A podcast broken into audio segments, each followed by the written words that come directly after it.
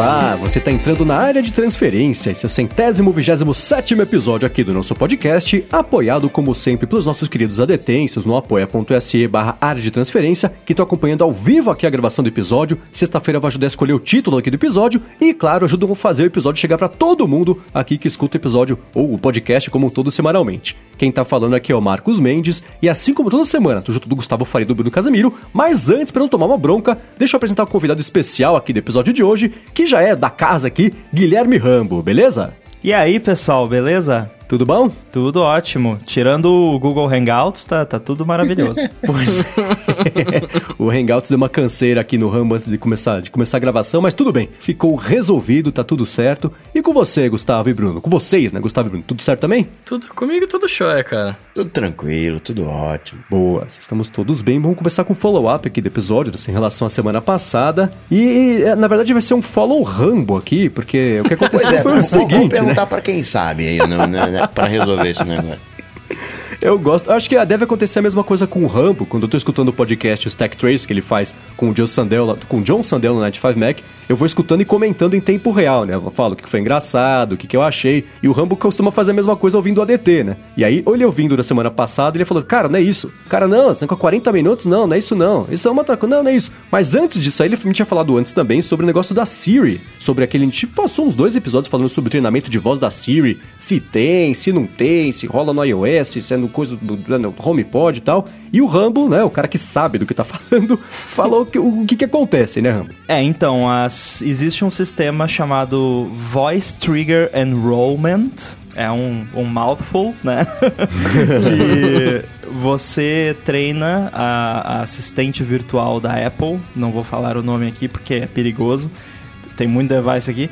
E o que acontece é que você está treinando e não só pro jeito que você fala, mas para característica acústica da sua voz. Então, pro, pro timbre da sua voz, para a sonoridade da sua voz, para a sua voz, basicamente. Uhum. A ideia é que quando uma outra pessoa falar as palavras mágicas, não vai ativar no seu device. Na minha experiência pessoal, isso funciona relativamente bem. Quando hum. um amigo aleatório qualquer fala perto do meu iPhone as palavras mágicas de invocação da assistente virtual, não não rola, o meu não, não ativa. Então, é, o, o, que acontece é que você está treinando o sistema que identifica a, a, palavra mágica para a sua voz. Só que o detalhe é que, como outros aspectos da, da Siri, não está disponível. Em, é, é, é, diferente dependendo do device. Então, uhum.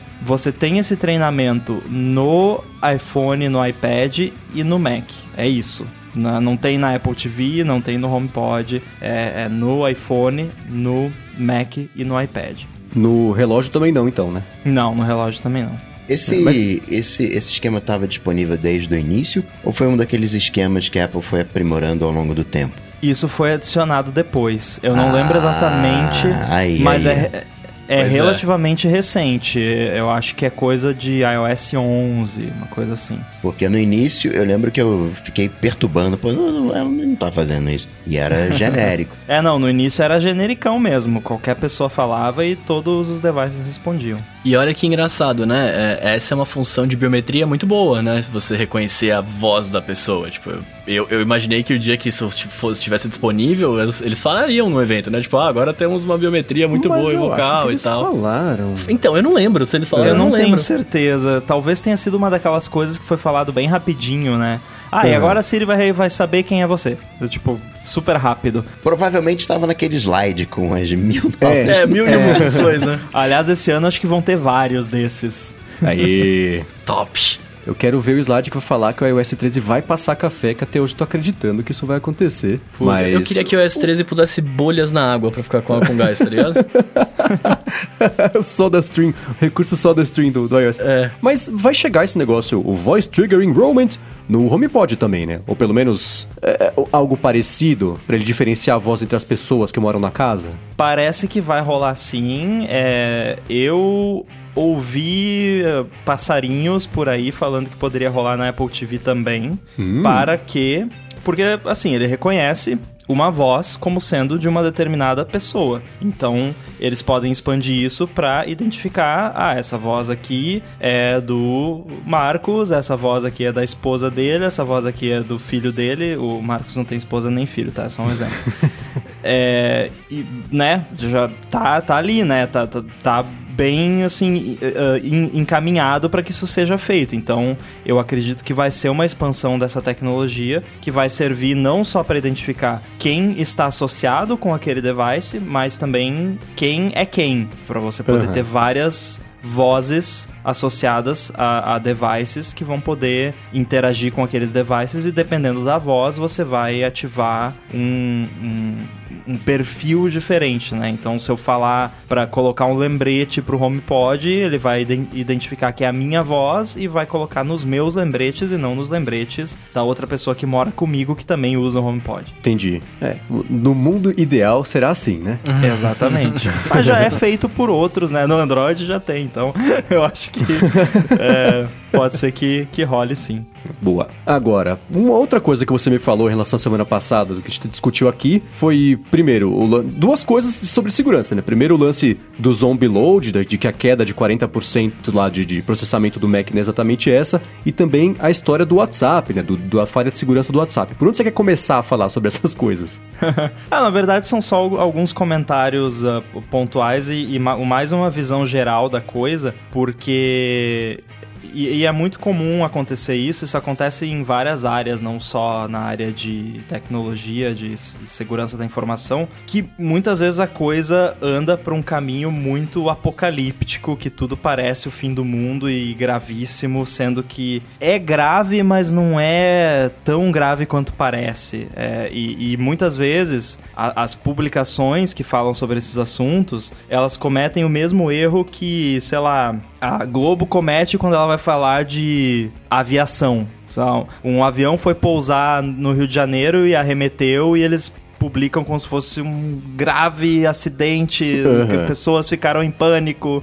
É, é, é muito parecido, assim. É, é, não que, no caso, por exemplo, vamos começar aqui falando do WhatsApp. O, esse problema que rolou no WhatsApp foi grave, sim, né? Dentro dos problemas de, das falhas de segurança existentes, que existem vários tipos, é uma das mais graves, se não a mais grave, talvez. É, só que existem sempre detalhes que são omitidos. Sempre parece que é assim, não, você tá usando essa versão do WhatsApp, você vai ser hackeado, sabe? É, e não é tão simples assim. Geralmente, é, essas vulnerabilidades elas são uma porta de entrada que você precisa de outras vulnera vulnerabilidades por baixo para que você possa explorar aquela vulnerabilidade de forma efetiva. Uh. E o que a galera que descobre essas vulnerabilidades geralmente faz é uma prova de conceito que mostra, ó, tem essa vulnerabilidade aqui. Eu não fiz nada com ela, eu só demonstrei que ela acontece. É, aí, se alguém quisesse, em teoria, poderia fazer uma parada que faria XYZ. É, você colocar um processo persistente no, no iPhone que fica capturando microfone e câmera não é simples, assim, não, não é uma parada que, ah, eu liguei ali pro Marcos, ele não atendeu, em um segundo, pum, o device dele tá, tá owned, né? Tá, tá, é meu e faz o que eu quiser. Não, não, não é tão simples assim. Isso tá. é um processo que você teria que ser um alvo extremamente valioso pra, e teria que ter alguma entidade muito poderosa em sentido de dinheiro e infraestrutura para explorar uma vulnerabilidade dessas de forma efetiva. Uhum. Né? É, principalmente pelo fato de que essas vulnerabilidades geralmente são corrigidas muito rápido. E aí, senhor Marcos, é, o senhor estava errado, claro. o WhatsApp estava certo em é. não falar da vulnerabilidade nas atualizações, porque existe o processo de responsible disclosure que uma vulnerabilidade precisa ser mantida em segredo até você ter um período de quarentena, né, que não necessariamente é uma quarentena, mas um período X de tempo para que uma porcentagem grande da base já esteja atualizada, para que o fato de você estar, porque imagina assim, o WhatsApp lança uma atualização e, e bota lá, corrigimos a vulnerabilidade tal. Aí imediatamente todos os hackers do mundo vão lá, fazem um diff do WhatsApp com a versão anterior, a versão atual e começam a explorar a vulnerabilidade porque a galera não atualiza na hora, né? Então... Sim, agora me tira uma dúvida, porque assim, eu acho que talvez eu não tenha me feito entender. Quando eu critiquei por não ter sido divulgado lá que eles estavam corrigindo a vulnerabilidade, não precisa ser na versão atua, assim, corrigiu nesta versão, porque aí tem esse problema que você disse. Mas quando pintou a informação na imprensa e o próprio WhatsApp falando com a imprensa, ó, a gente recomenda que o pessoal atualize o mais rápido possível, nesse release note de duas versões, três que seja para frente, não vale falar recentemente resolvemos uma treta pesada de segurança, então atualize só para garantir? Ou vale. Nem precisa sim. Aí sim. sim Porque eu não achava que vale. eles iam é, alterar é, retroativamente a descrição do, do release note de duas versões atrás, porque não adianta nada. Nem tem Mas como. passado esse período, o, o que eu critiquei foi no dia que eles falaram sobre isso, eu fui na App Store, entrei no, no, na atualização e falava de sticker. Cabia também, eu achava, falar sobre isso além do sticker, né? Sim.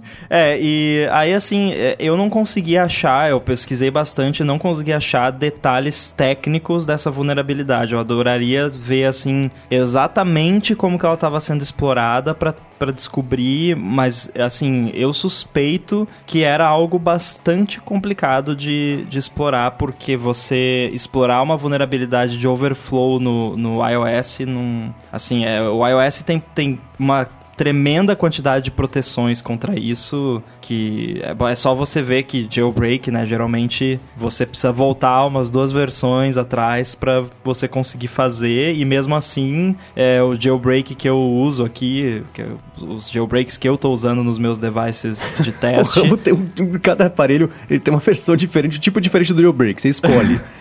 Eles assim, tipo, você você roda o jailbreak, aí ele faz uma primeira etapa que leva, sei lá, um minuto para fazer, e aí você é. tem que dar um reboot no device, tem que rodar o jailbreak de novo para terminar o jailbreak. Então é um processo que no total leva tipo 5 minutos para você fazer. Então uhum. não é uma coisa que você não atende, você fazer uma chamada do WhatsApp, o WhatsApp não vai ficar tempo suficiente na memória do device para você conseguir explorar uma coisa dessa. Então é uma coisa assim que precisa de circunstâncias muito perfeitas para você conseguir explorar. O Entendi. que não deixa de ser considerado grave, porque uma falha, por mais difícil que seja de você explorar ela na prática, que permite você rodar código remotamente num device que não é seu, é gravíssima e precisa uhum. ser corrigida. E é, é, tratado como uma coisa grave justamente porque a, a indústria, de um modo geral, pelo menos né, grande parte dela, se preocupa com segurança.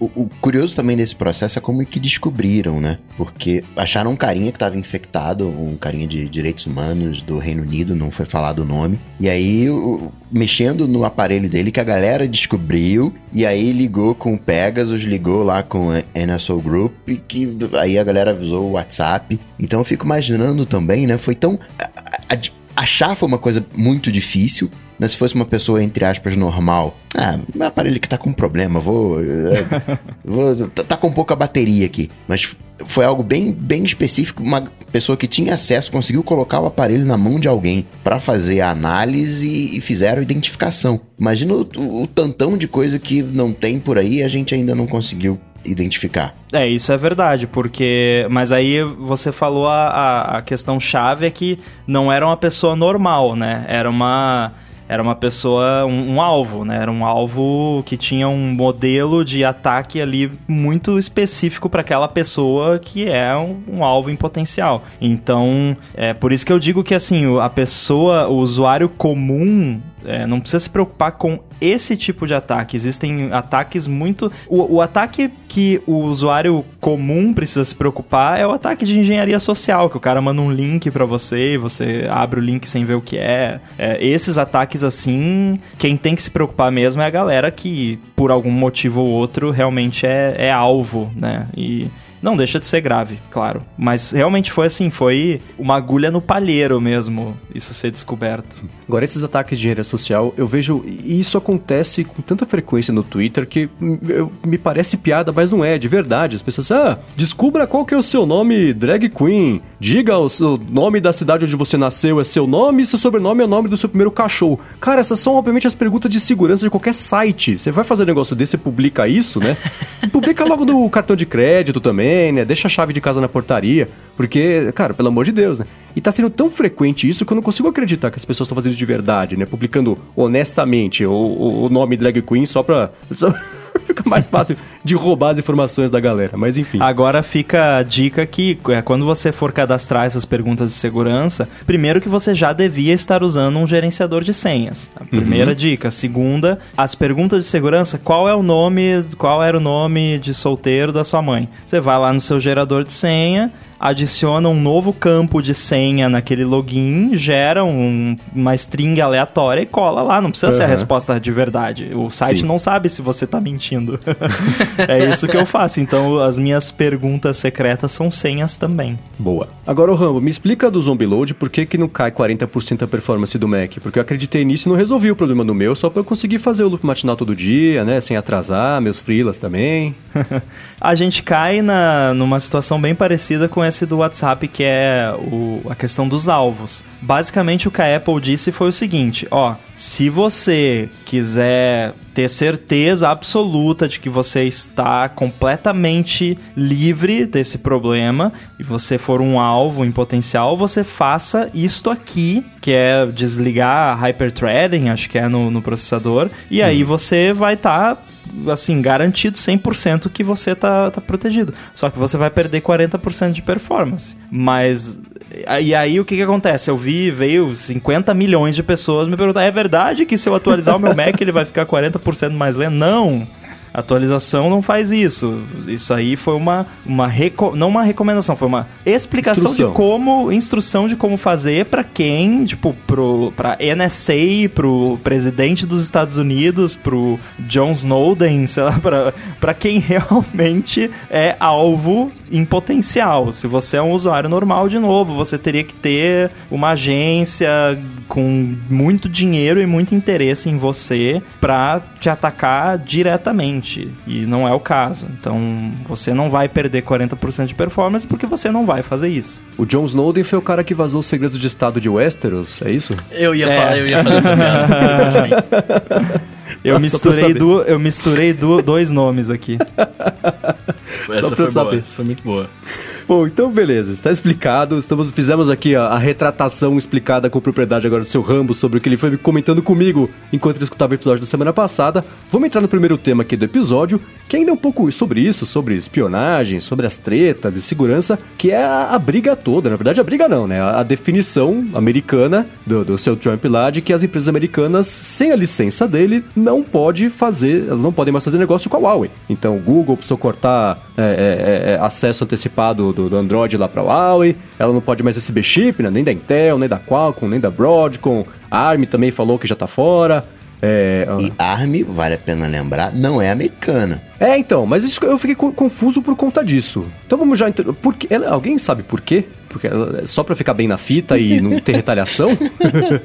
É uma empresa britânica, baseada no Uhum. Reino Unido, com capital japonês. então foi só pra ficar bem na fita.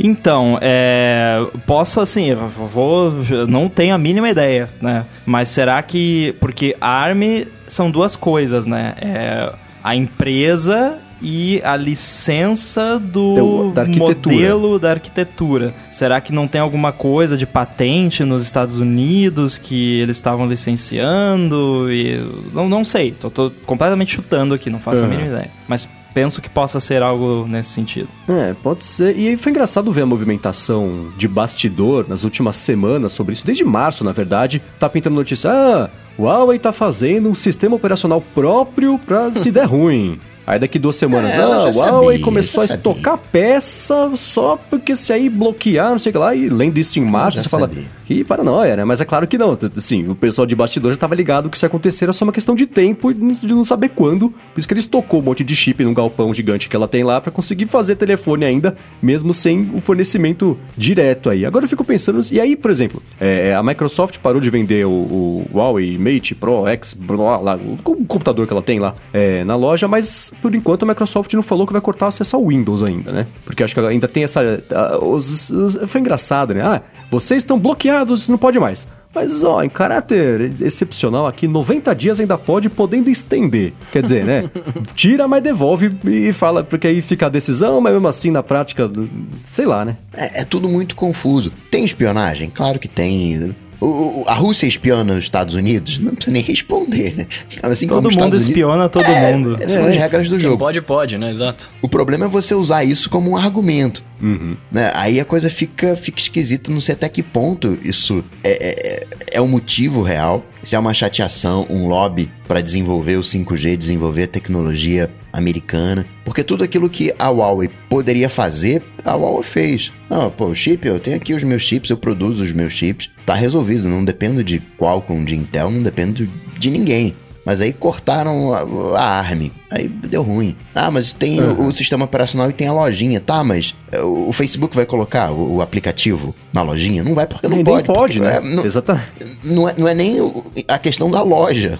né? Uhum. Não, não vai ter. Vamos combinar aqui. A gente serve WhatsApp, Facebook, a gente tá alinhado com os Estados Unidos. Não tem jeito. Para gente, pro mundo, não vai servir de nada. Eu já sei a solução. Eu acho É. que a Huawei tinha que mandar um, um apelo para a União Europeia, porque os Estados Unidos tá, tá tendo monopólio sobre os Estados Unidos. Isso Pode resolve. ser uma solução. Agora, é, é, eu não. Assim. Eu não consigo imaginar esse negócio entrando em vigor pra valer por causa dessa exceção de 90 dias que foi aberta. Que foi, tipo, no dia seguinte da, ter- da terminação de que estava proibido. Isso, geralmente, né, quando você olha o histórico de negociação do Trump partindo que isso, assumindo que isso tenha partido dele, ele sempre faz isso, né? Ele aperta os parafusos antes da negociação pra dizer que tá falando, né? E aí depois, né, consegue parte pra negociar, né? E o, cara tá conversando até com a Coreia do Norte, é, né, vai chegar num acordo. Aham. Não, não, eu não consigo imaginar estragos no longo prazo. No fim das contas, o que ele quer é grana. É, porque a minha pergunta era essa, assim, vocês acham que... Porque o que ele fez, me corrijam se estiver errado, mas o- pelo que eu entendi foi o seguinte, ele assinou aquela ordem executiva lá, alegando ameaça à segurança nacional por de- de empresas que... é, proibindo as empresas americanas de fazerem negócios com empresas que fossem consideradas ameaça nacional, e depois pôs uma segunda regra falando, ó, a Huawei é uma ameaça nacional, então segundo a outra regra que eu assinei ontem, vocês não podem mais fazer negócio com ela. Essa foi, pelo que eu entendi, a desculpa que ele deu, e na verdade, o que eu acho, vamos discutir sobre isso aqui agora, é que isso tem 99,9% de relação com todo o lance fiscal da- da- da- da- das tributações da China. Ele acabou de conseguir emplacar uma tributação maior para coisas que podem até aumentar o preço do, do- do- Vai bater na Apple lá, porque vai aumentar o preço do iPhone também. Então, essa é uma ferramenta que eu acho que ele está usando na parte da guerra fiscal, apertando a Huawei, que acabou de expandir aí com bastante força no mundo inteiro e que é uma, das- uma grande potência. Ela, é- é- nesse aspecto, acho que dá para dizer que ela é Apple da China, porque ela tem é, é- é a primeira no mercado por lá e expandiu agora. O nome dela é muito forte e, ao mesmo tempo que está rolando a expansão do 5G, né, de, de todo essa, esse outro enrosco aí de, de redes e tudo mais. Vocês acham que é por aí, que não é? Tô maluco? Qual é? Eu, eu colocaria ele uns 80-20, né? Porque você tem muita movimentação em cima da espionagem, você tem muito muito zelo ali, não, fica de olho ali no que, que a galera tá fazendo e tal. Mas concordo que se fosse esse realmente o motivo, não teria extensão de 90 dias, já teria cortado na hora, né? Já já seria motivo, entre aspas, por uma declaração de guerra. E talvez até seja uma declaração de guerra moderna, né? A nova Guerra Fria, sei lá, uma nova versão, né, de, de, de Guerra Fria, uma guerra comercial. São duas superpotências hoje, né? Metade do comércio mundial são esses dois caras. Lá, lá atrás, em 2012, se eu não me engano, é, quando o, o- o- Obama era presidente ainda, teve uma. Eles começaram com essa fita de que estava sendo espionados pela China, não sei o que, não sei o que lá, e começou a tentar fazer um certo embargo, mas não conseguiram provar nada, e aí, tipo, eles pararam com isso. É. Então, isso meio de agora que o Trump tá fazendo é uma. É uma. Como chama? Vem de lá de trás, ele pegou esse precedente, mas eu acho que assim, ele pegou esse precedente só pra justificar o que ele quer fazer, que é causar es- essa, essa briga com, com, com, com, a China lá, tá ligado? Não tem. É, é, é, pra mim é meramente, meramente comercial isso, saca? Porque eu lembro de quando saiu a notícia de que o FBI, a CIA, todo mundo, o John Snowden falou pra que é, é, encontramos aqui indícios de que tem espionagem sim, desrecomendamos a, a- a- a fazer negócios com a Huawei da parte de estrutura de rede, lance de novo, né? É, é, bate aí no 5G. E aí teve esses- esses- essa história outro dia da Vodafone da Itália, que achou uma vulnerabilidade de um roteador, aí no fim das contas não era isso, aí confirmaram com ela, ela falou que era, depois ela veio no público falou que não, não era nada disso, era só um bugzinho que resolveu lá, não tinha espionagem nenhuma. Então essa história ficou mal explicada dos dois lados, pra quem quer acusar a Huawei de ter feito bobagem e pra quem quer defender a Huawei, dizendo que de fato era só um bug ali que passou batido. Mas tá muito rosco, mas eu ainda acho que isso é- vai ser muita fumaça e pouco fogo. É, daqui a três ou seis meses, quando estiver falando ainda sobre isso, vai ter uma outra extensão, então já tá resolvido, vai levantar esse embargo aí, porque foi conseguir conversar e fez uma auditoria, comprovou alguma coisa, sei lá. Agora, o que me incomoda, a gente tá falando da, da, da, da Huawei, da Huawei, da Rivals, né?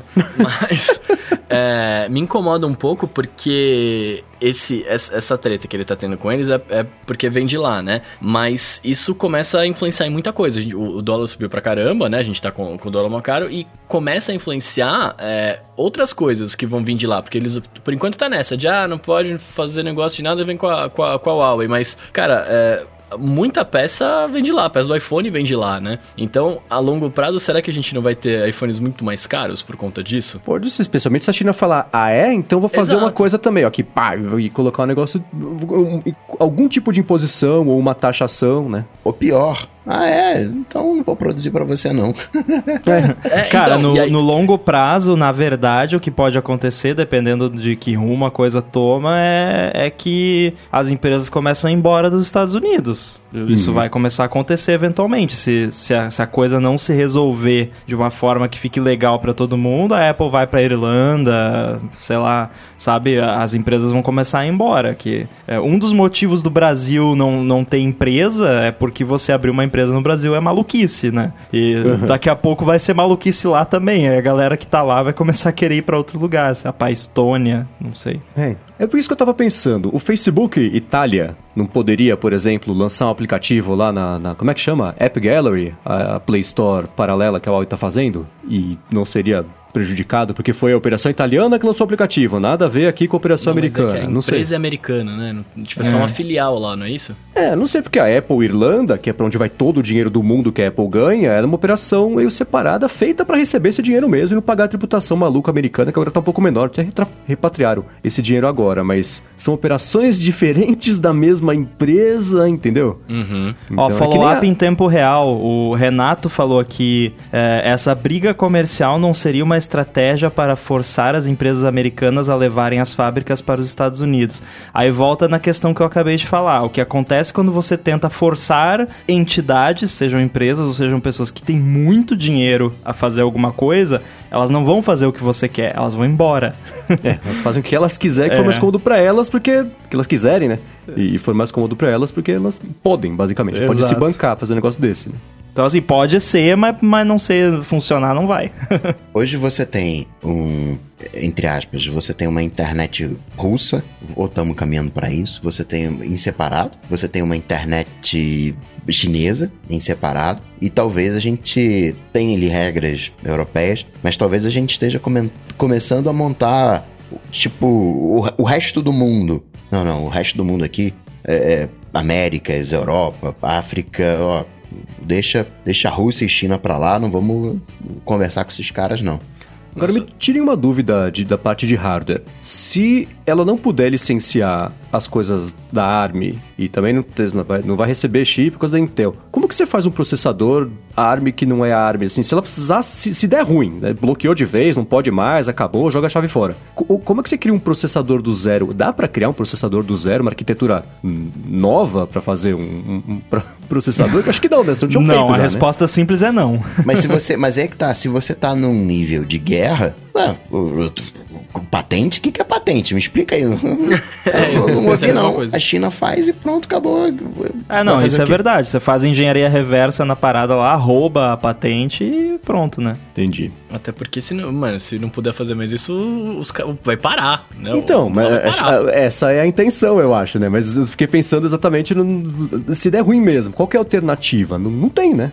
alternativa, cara, é criar e-mail arroba correios.com pra não ser espionado. Ah, mas, mas, me diz uma coisa, ó, ó, eu já tô aqui, ó, Huawei dica grátis aqui. É, Olha lá eles não poderiam, sei lá, tá, a, eles abrem a empresa Zezinho Tecnologia Limitada para importar processador ARM e a Zezinho Limitada vende para Huawei, tipo, a Zezinho Limitada no, na China, né? Não, porque pega todas as subsidiárias, todos os to, toda a árvore. É aquela High Silicon também não, não pode. Inclusive a, a ARM fornecia para acho que é High Silicon chama, a subsidiária que só faz processadores Kirin. Cara, mas eles mandam, ó, eles contratam uma, eles criam uma processor farm de funcionários que passam o dia inteiro entrando nos sites de, de venda de componente eletrônico comprando processador ARM, pessoa física. e aí? não tem nada que não possa ser resolvido com um bando de gente fazendo a mesma coisa. Né? Exatamente. tem solução. É. Agora, ainda sobre China, nessa semana a Xiaomi fez o evento aqui em São Paulo, que eu pude ver em primeira pessoa, fui lá acompanhar aqui pelo Loop Infinito, e aconteceram muitas coisas engraçadas neste evento, a começar pelo evento, né? Assim, aconteceu num buffet lá na Vila Olímpia.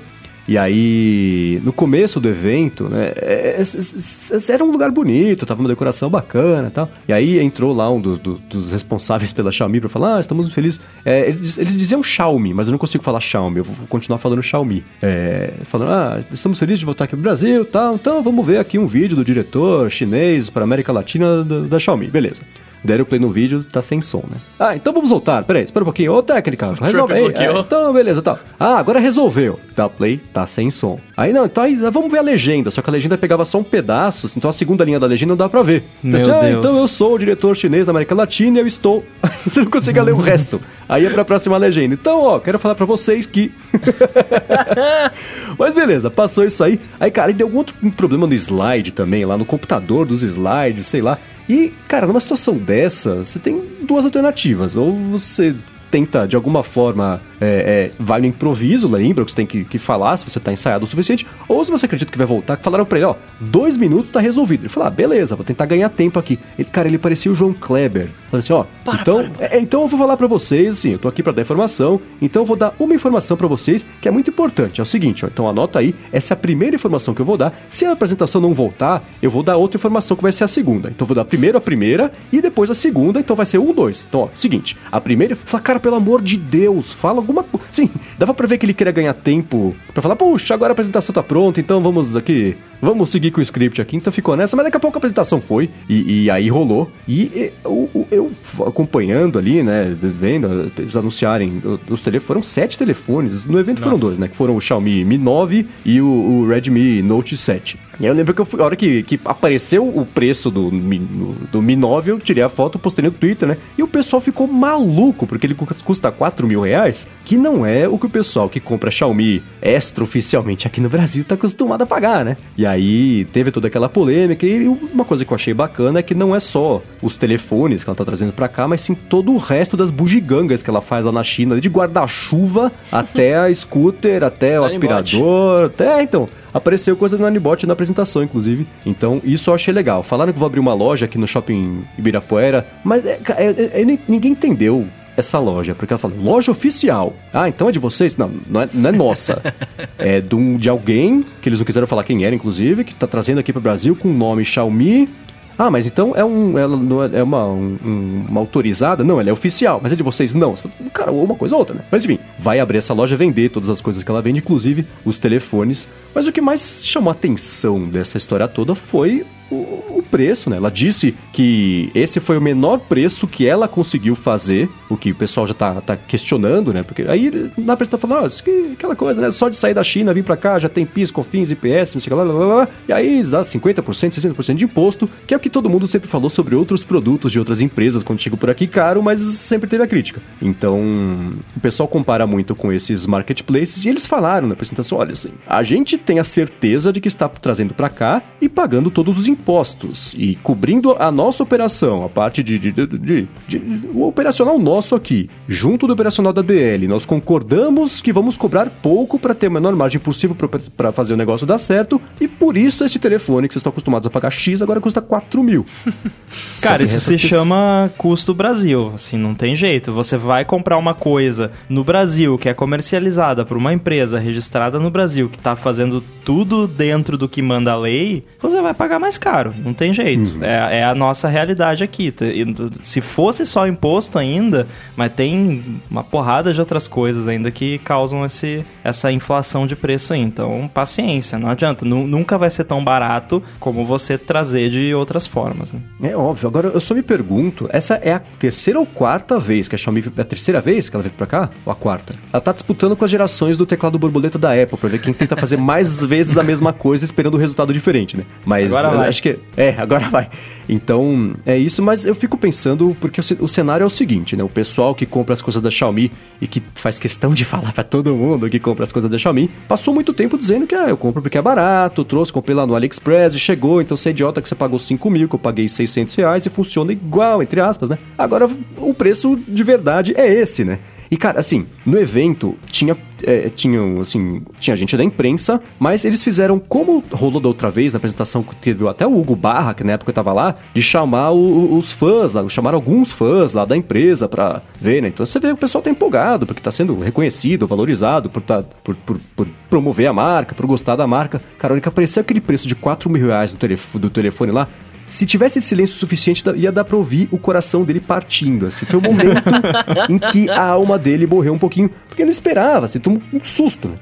E aí. Mas enfim, eu fico me perguntando agora se com esse preço a galera que compra Xiaomi vai pagar isso por gostar da marca, então vai pagar mais por isso, vai continuar contrabandeando, sempre essa palavra, ou se por esse preço, né, que, que agora está caro, você consegue comprar um aparelho com especificações comparando no papel ali, que são melhores, câmera, processamento, experiência, migra para concorrência dentro do Android, né? Samsung, a própria Huawei que está chegando agora também, por enquanto, né? Então, é, eu, eu, eu, fico pensando, eu fico imaginando se a galera que vai pagar os 4 mil só por gostar tanto assim da Xiaomi vai conseguir sustentar a permanência da empresa aqui por, é, né, por mais de seis meses, como foi da outra vez. Olha, eu vou responder com começando com outra pergunta. Você acha que eu gosto da Apple? É, eu acho que sim.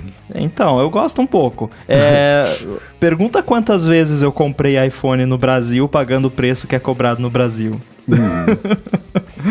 Mesmo gostando pra caramba. Tipo, eu não compro aqui de jeito nenhum. Eu dou um jeito, peço pro amigo trazer, vou lá e trago, compro com a galera que traz. É, sempre, entre aspas, contrabandeado, né? Como você falou. Então, assim, é, eu acho que a galera que é fã vai continuar trazendo da forma como eles já trazem. Uhum. Acho que o, o, o, tem um ponto aí que é o seguinte: ok, a gente comparar preço lá fora com o preço daqui é uma injustiça. Agora, se a gente comparar o preço entre a concorrência, tá um preço bacana. Né? Ele chega junto do P30 Pro. Não é igual é, no Tirando a... a Samsung. Ah, não, mas a Samsung tá acima. O, a gente tá falando de S10. Né? Pega ali o preço de S10. O S10 é. tá, tá virando acima dos 5 da Sim. Huawei. Então tá um preço convidativo pro referencial brasileiro. Esse é um ponto. Você pode. Ali o, o, tem que ver os outros preços, né? Onde é que vai encaixar. Quem compra ali um, um aparelho de 4 mil não é o, o, público leigo. O leigo, né? Ele chega lá, pô, 2 milão, não, não, não, não. A galera vai comprar ali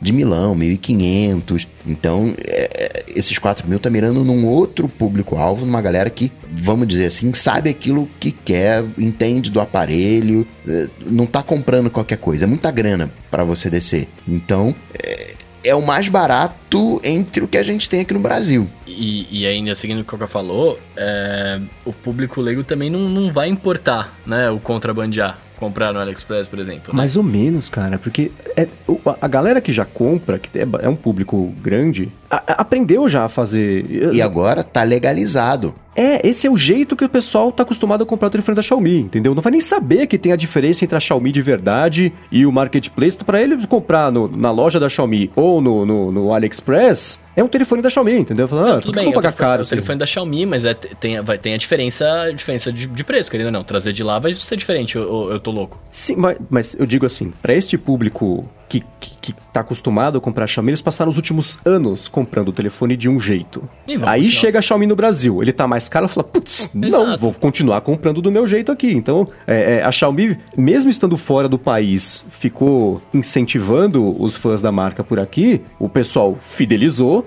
aprendeu a comprar o telefone lá pelo AliExpress e agora vai continuar comprando pelo AliExpress. Ela vai, a Xiaomi vai ser vítima de ter fomentado esse mercado aqui no Brasil, mesmo sem estar por aqui. Então, é, mas, mas era, era esse ponto que eu ia chegar, porque eu, eu concordo, eu acho que vai ser exatamente isso. Quem, tipo, é que o público leigo que eu tô falando não é essa galera que ficou foi e compra por fora. É o cara que usa o Android, gosta da Xiaomi, mas, pô, eu não vou comprar aqui, eu vou comprar outro. Né? Aham. Outra marca eu não vou importar porque eu não confio na internet. Entendi. Tem esses caras. Mas o que eu quero dizer é assim, é, eles devem ter vindo pra cá pensando, ah, vamos pra cá porque a gente tem um público grande no Brasil, vamos tentar mais uma vez, isso aqui, não sei o que lá. Mas, ele, pra- na minha opinião, eles vão quebrar a cara, porque o cara vai continuar comprando de fora. Sim. Não- por que, que eu vou pagar mais caro se eu posso pagar mais barato? Né? A gente tem que bancar a operação aqui. Mal ou bem passa a ter suporte. Tem um selinho de Anatel. O que eu mais gostei, eh, pessoalmente, é que eu tenho acesso a novos produtos. Eu vou ter lá o, o patinete do Bruno. O, o Nossa, eu tô louco pra ter o meu de volta. Eu Eu tô vou precisando comprar um guarda-chuva. Eles têm um, um bom? Tem guarda-chuva. Deve, ser- deve chamar Tem por- mi, mi chuva.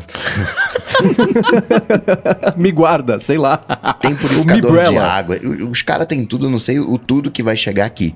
Mas eu tô gostando de ter acesso a esses produtos. Tô gostando de ter o selinho da Anatel, de ter suporte. Por mais que eles tenham dito, ah, mas se você não comprar com a gente aqui o nosso patinete, eu, eu- eu não vou te atender. Mas é coisa que um processo resolve.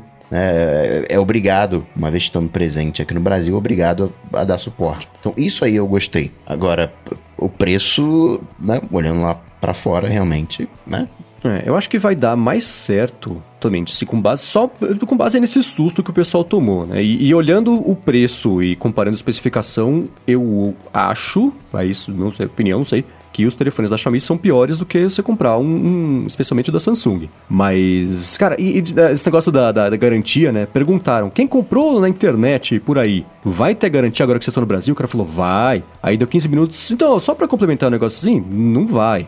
Aí fala, ah, e o, e o Mi Red não sei o que lá? E vai ter, qual é a opção que vai chegar? Ah, de 6 GB e 64 de espaço e 6 GB e 128. Tá, qual que é o preço do 128? Putz, não sei. Cara, pelo amor de Deus, vocês não... Né, tá- tava, me pareceu tão bagunçado isso, mas o que eles falaram sobre a chegada dos produtos fora celular é praticamente tudo, exceto o computador e tablet. Então, toda a parte desse. O Coca tava na dúvida de se vai chegar, não, provavelmente vai. Toda a parte de, de, de IoT. Até falei lá do negócio que, ele, que eles. As chaves de fenda é, é, customizada de abrir telefone lá. Até, até eles deram de, de, de brinde lá pra quem foi no evento. Então, tem bastante coisa que vai chegar: a lâmpada, o aspirador. Isso tudo vai chegar. Eu imagino que o, o celular, nessa história toda, vai acabar sendo o de menos se eles conseguirem ter uma distribuição bacana de todo esse resto. Porque você consegue abrir muito a sua gama, o universo possível de pessoas que vão comprar esse, tudo do guarda-chuva do, do Rambo ao patinete do Will, vai ter mais gente interessada. Aí o, o telefone, assim, a, a venda desse, de todo esse resto acaba pagando o, o que eles não vão vender de tanto telefone em comparação com a concorrência do mercado cinza aí.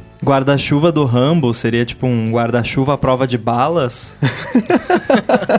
Camuflado, né? É, será que, que ele impede vazamento? Acho que não. Nossa.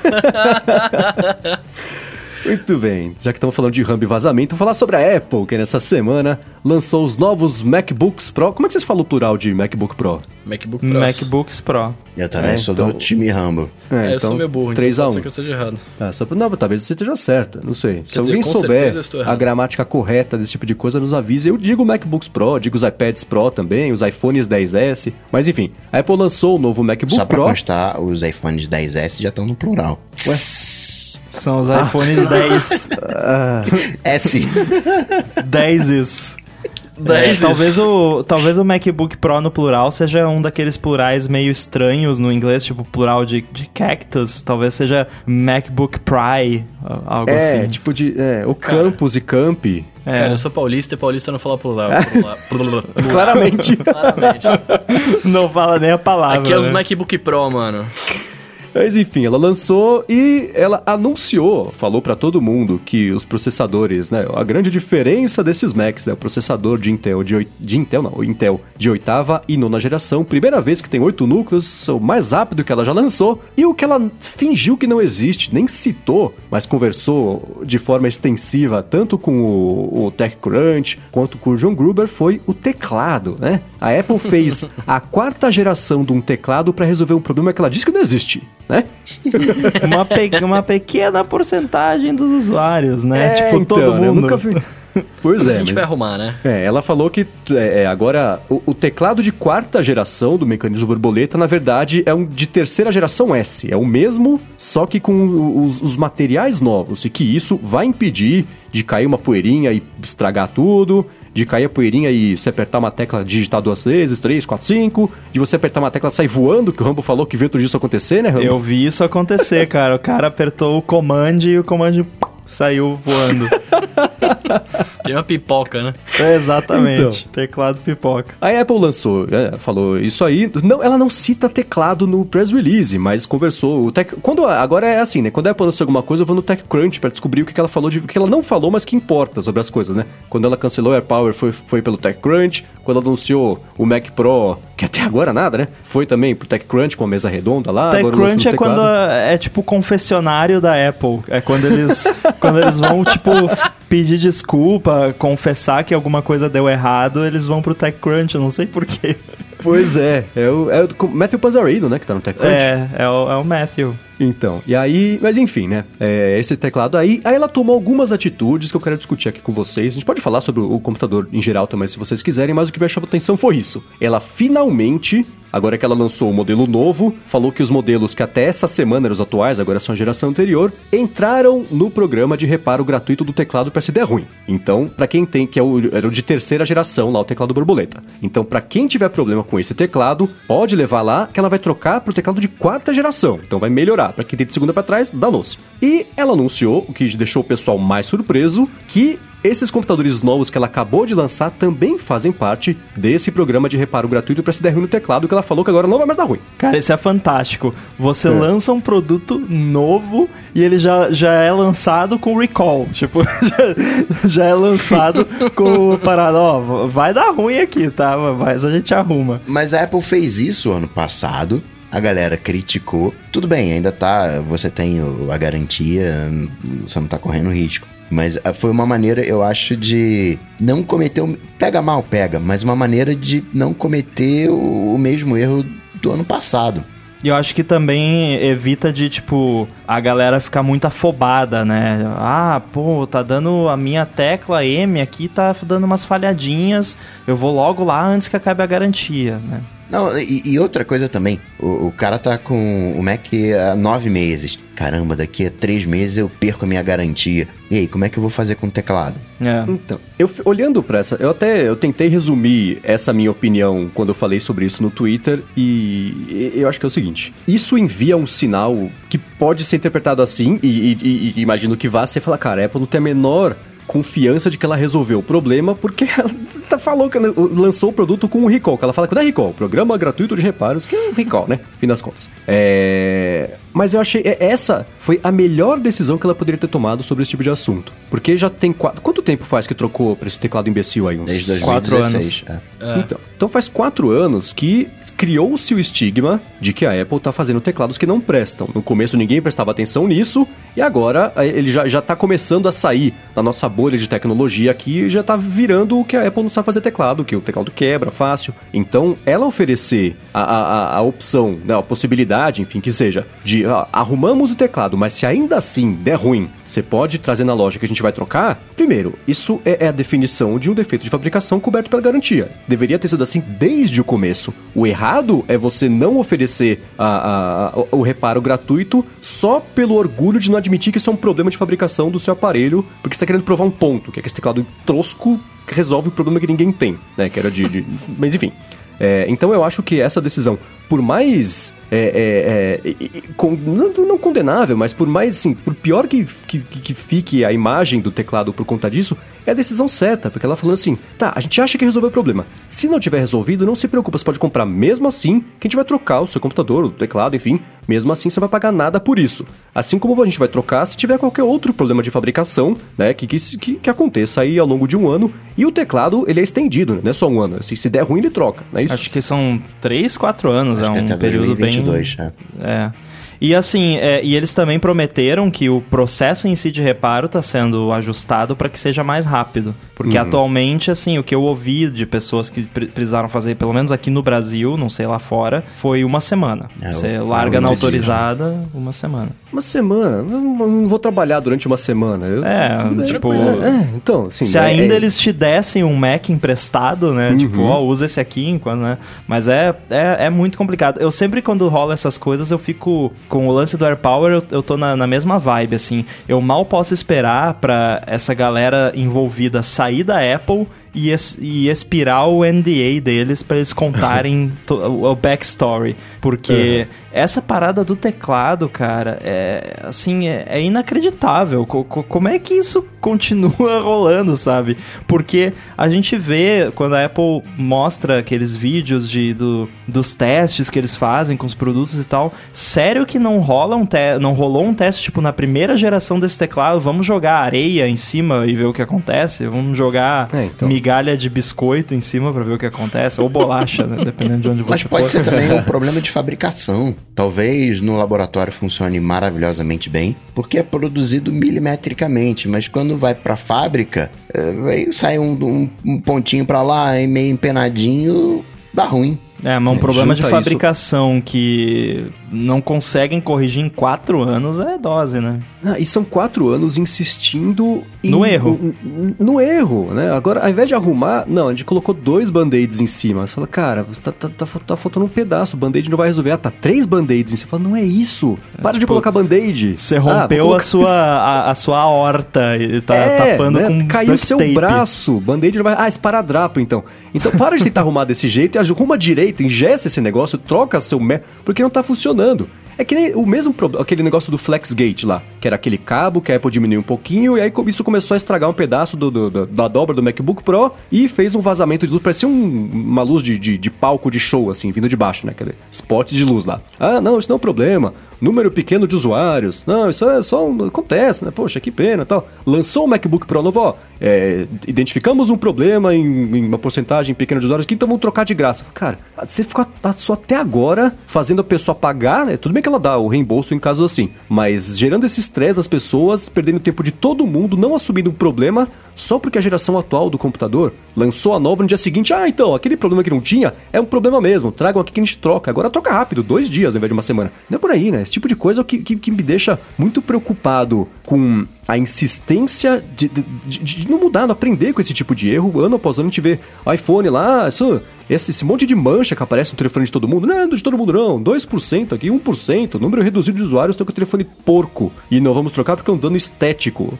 E aí você vê que a Apple de hardware e a Apple de software tem comportamentos muito diferentes, né? Porque uhum. eu tava pensando agora aqui que quando, quando rola um problema grave de software, tipo a parada do FaceTime, qualquer parada do Roots, uh, blank lá que rolou, é, a Apple lança nota, pede desculpa, fala que vai melhorar e tal. Quando é uma parada de hardware, eles é, tampa ouvido, lá, lá, lá, lá, lá, não estamos ouvindo, não existe o problema, somos os melhores e é, a gente não erra. Tipo, mesmo depois que eles corrigem, eles não admitem o erro, eles não, não, é. não soltam uma nota pedindo desculpa pelas milhões de pessoas que ficaram uma semana sem Mac porque teve que trocar o teclado.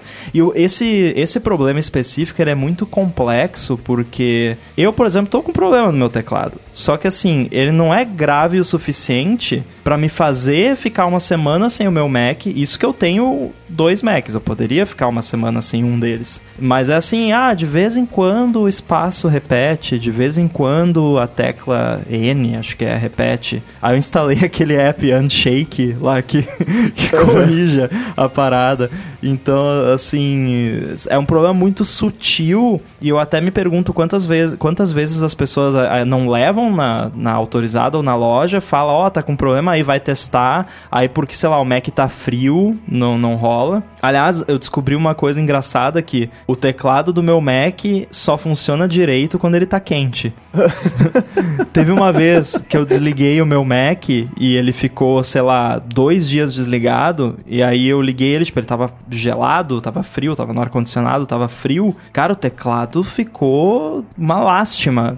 Metade das teclas não funcionavam e tal. Assim que o processador deu uma esquentadinha e esquentou um pouquinho o teclado, ele voltou ao normal. Então, assim. É só abrir o Chrome. É, então são o Slack, Xcode, tudo mais. Então, assim, são, é um problema muito complicado de você apontar e falar, não, X pessoas tiveram, sabe? Na verdade, assim, a visão que eu tenho e que acho que todo mundo aqui tem é que todo teclado desse tipo eventualmente vai dar problema. Uhum. Assim, a, a, visão que eu tô tendo atualmente é essa, porque eu não conheço uma pessoa que não tenha tido problema. Eu não tive, ironicamente, eu não tive problema com o meu MacBook Pro 2017, que era um, a segunda geração, era o Band-Aid número 1 né? é, não tive problema com ele, mas talvez eu não tive porque eu troquei rápido. Eu fiquei acho que menos de um ano com ele. Eu não sei onde é que ele tá hoje, acho que eu vendi para algum funcionário do Peixe Urbano lá, não, a pessoa não veio reclamar. Então, não sei como é que tá hoje, mas assim, talvez eu tenha tido sorte porque eu troquei rápido. Esse aqui que eu já tô há mais tempo agora, tá começando a dar problema. Não sei quando que ele vai chegar num ponto em que eu vou querer, certamente se eu comprar um novo e for querer vender esse aqui, eu vou querer trocar o teclado primeiro, não vou querer vender do jeito que tá, senão a pessoa vai vir reclamar que eu vendi com um teclado ruim. Claro. É, então eu fico. E eu fico. É, é claro que eu não quero que ninguém passe por problemas. Mas essa altura. né? Essa altura eu espero que esse teclado não seja a solução pela largar a mão de querer ficar colocando band-aid na situação. E, e eu não, não dá para entender como, por, por que, que existe esse teclado e a quarta geração dele é uma coisa que só dá problema. Ao invés de, de dar o braço a torcer, não insiste no erro plus, no erro S, né? Cara, a minha visão é que eles estão insistindo no erro pra gente, entendeu? A gente olhando de fora acha que eles estão insistindo no erro, que na prática estão, porque, né, a gente só tem a nossa visão. A gente é. não tem a visão deles. Então, sim, eles é. estão insistindo no erro, mas o que eu acredito que tá rolando, talvez desde, sei lá, 2017, é que eles o, o, que, o problema que eu acho que aconteceu aqui é que eles não quiseram ter o compromise de trazer de volta o teclado antigo e uhum. ter que aumentar a espessura do computador ou aumentar as dimensões do computador, algo assim. Então eles, eles tomaram uma decisão que foi assim: não, vamos continuar fazendo band-aid desse teclado aqui até a gente conseguir pegar esse mecanismo que a gente tinha antes de séculos, que sempre funcionou bem, e reduzir a ponto que ele fique bom e continue mantendo as dimensões atuais do produto ou até menores, que é o que muito, eu não só eu, mas muita gente que tem os passarinhos que falam ouviu falar que vai ter um anúncio muito em breve, talvez até na WWDC, de um novo, uma nova geração de MacBook Pro que vai voltar com o teclado que vai ser é, o, o, mecanismo de é o mecanismo de tesoura, né, o scissor é. mechanism, uhum. que vai ser mais parecido com o Magic Keyboard. E, mas ele vai Nossa. caber num form factor parecido com o atual, mas vai ser confiável. Né? Então, acho que você já respondeu a pergunta que eu ia fazer, que era a seguinte: lembra que não faz muito tempo saiu um rumor de que a Apple ia lançar um MacBook Pro que ia ser lá 16 polegadas, que era o de 15 na verdade, só que com a borda fininha. Será que é esse Mac então? Sim, Porque... até onde eu sei é esse aí mesmo. Tá, porque aí o que é estranho é por lançar esse Mac nessa né, agora, hoje, o Mac com, com teclado 4S, e daqui a duas semanas anunciar o MacBook Pro novo de verdade, né? Com um teclado diferente de verdade. Quer dizer, esse último que ela lançou, esse de agora, pode ser Justifica agora não ter trocado, porque ele é um tapa-buraco enquanto ela não lança o Mac novo, mas essa é muita sacanagem lançar o Mac agora do Band-Aid daqui duas semanas você lançar um MacBook Pro, né? O de verdade, o bom, com o teclado que presta e enfim. Né? Eu acho que isso pode ser um sinal, é, pode ser um sinal de que não vai rolar na WWDC, pode ser um sinal É, de né? que evento de Mac geralmente é em outubro, né? Então, Sim, ver. porque tem assim, a, a gente teve a semana dos lançamentos, né? Antes da semana dos vazamentos do Rambo, teve a semana de lançamentos da Apple, né? Cada dia foi uma coisa, e quando naquela época não pintou o AirPower, deu uma semana e falou, ah, gente, então morreu esse assunto, tá? Esquece, não vai mais ter. Então, isso tava perto de algum evento, não? Tava, do Ah, evento da tava, TV, né? Do evento de março, é. É, exatamente. Então, agora, lançando isso agora, é, por que, que lançou isso agora? Para as pessoas ficarem felizes que saiu um Mac novo, para todo mundo aqui nos podcasts discutir bastante sobre o teclado, porque aí esse não virava o assunto da WWDC. Até chegar daqui duas semanas, esse assunto já vai ter morrido, né? Porque vai ter acontecido mais coisas. Enfim, vai perder a graça falar sobre isso. Aí dá tempo, né? Tem, tem espaço para respirar a- as boas notícias que ela vai anunciar por lá. Por outro lado, acho que agora que anunciou o hardware, dificilmente vai ter MacBook Pro novo, né? Senão vai ser pior do que o iPad, que ela lançou o 3, deu 10 meses, lançou o 4, o pessoal ficou bravo, né? O que eu Nossa, tô eu fui esperando de hardware de verdade é o novo monitor e o novo um teaser do novo Mac Pro, né? Não que eu acho é. que não que eu acho que ela vai chegar lá e vai falar, ah, compre agora, né? Mas ah, tipo, ah, compre final do ano, mas acho que eles vão mostrar lá sim. Sim, porque o, o, a WWDC, o Mac Pro, o, o público, um dos públicos principais é a galera que vai estar prestando bastante atenção na WWDC, né? Então, Exatamente. É o lugar certo pra anunciar esse tipo de coisa, né? Mesmo que não, seja lançado, fazer tipo o que eles fizeram o teaser. Inclusive era com a música do Music, do teaser do. do do Lindo MacBook aquele Pro, teaser. lixeirinha. É, então. Muito bom. Pois é. E que teve a frase clássica do Phil Schiller, né? Vamos ver se nessa WWDC vai ter alguma frase. Ah, é. Pois é. Can't innovate anymore. Mas enfim, vamos esperar pra ver o que vai acontecer. Agora eu tô curioso também pra saber como é que vai ser o, o episódio da semana que vem, que seria o episódio da bola de cristal, né? É, não Vamos ter que fazer na inventar uma que coisa aí. É, então. Então eu não sei. Vamos ver o que a gente vai inventar aqui pro episódio da semana que vem pra falar Então, sobre mas isso. a gente tava pensando sobre isso pro poker também, né, do, do Stack Trace, mas a gente chegou à seguinte conclusão, falando em primeira mão aqui, inclusive. É, então. a gente não sabe os detalhes. Primeiro, de muitas das. A, gente sabe, a gente tem uma ideia geral, assim, do. né, da- das features e tudo mais, mas a gente não sabe detalhes. A gente não sabe como vai ser o multitasking do iPad, como vai ser o negócio de janela do iPad. Isso definitivamente mesmo, né? É, a gente não sabe. É, a gente não sabe. E, e aí, mas aí o mais importante, a gente não sabe o que vai ser falado na keynote. Tem muita coisa que a gente sabe, mas a gente. Como a gente tem que saber se vai ser falado na keynote ou não, porque a regra do jogo é que tem que aparecer na keynote. Aham. Então, eu acho que ainda vale a pena jogar. A, a gente vai fazer o poker, talvez a gente vai eliminar, assim, algumas coisas muito óbvias, né? Tipo, Dark Mode no iOS, tá?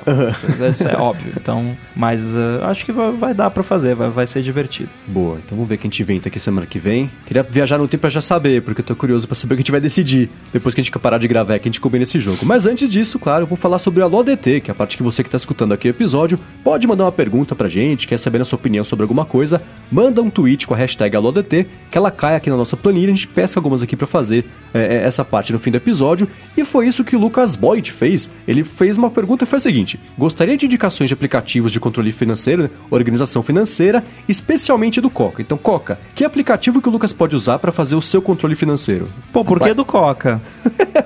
Porque eu tô devendo, eu falei que eu ia testar uns aplicativos tem uns três anos já. E ainda tá no fundo da gaveta, ele ainda não saiu do fundo da gaveta. Porque tá agarrado ali no fundo da gaveta ainda. Ah, eu eu, eu Ainda brinco porque eu tenho uma aqui também, então você fala aí que depois eu, eu vou Não. dar uma também. Mas hoje, hoje eu não, não- ainda não consegui testar, ainda não, ainda não consegui um aplicativo que me agrade. Você tá com qual? Então você, Rambo? Então, é, eu estou usando um app chamado Finances, bem óbvio, né? É, esse- ele é um, ele é um app, ele é simples, mas ele me atende muito bem. Então você cadastra todas as suas contas. Ele tem suporte a múltiplas moedas, então você pode ter conta em real, conta em dólar e tudo mais. E aí você cadastra os seus, o- os seus suas categorias de gastos e liabilities, tipo ca- cartão de crédito, essas coisas.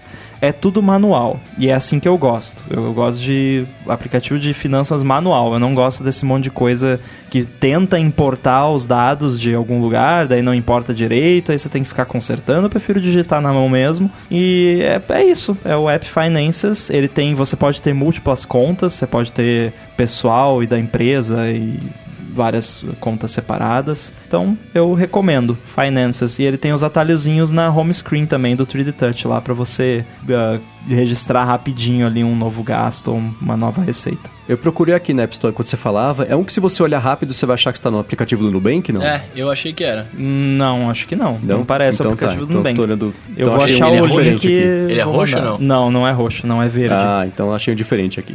Muito É, bem. eu, eu, cara, eu não, eu não faço um controle financeiro muito específico, mas eu uso Numbers pra fazer umas planilhas lá que eu para todos os meus trampos tá lá que não é nada, é, dá pra você pôr umas fórmulas e tal, mas né, é, é- é bem manual também. Tem um detalhe que o Finances está disponível no Mac também. Isso, era, isso foi muito importante para mim. Ah, boa. Ah, É, Eu usei por muito tempo o Money Pro, que era um aplicativo bacana que, que, que você consegue cadastrar. Ele tem essa integração aí que o Rambo falou que não gosta. Eu, na verdade, nunca tive coragem de ligar um aplicativo de terceiro que eu não sei quem é com a minha conta bancária. Nunca me pareceu uma solução muito é. inteligente de se fazer, né?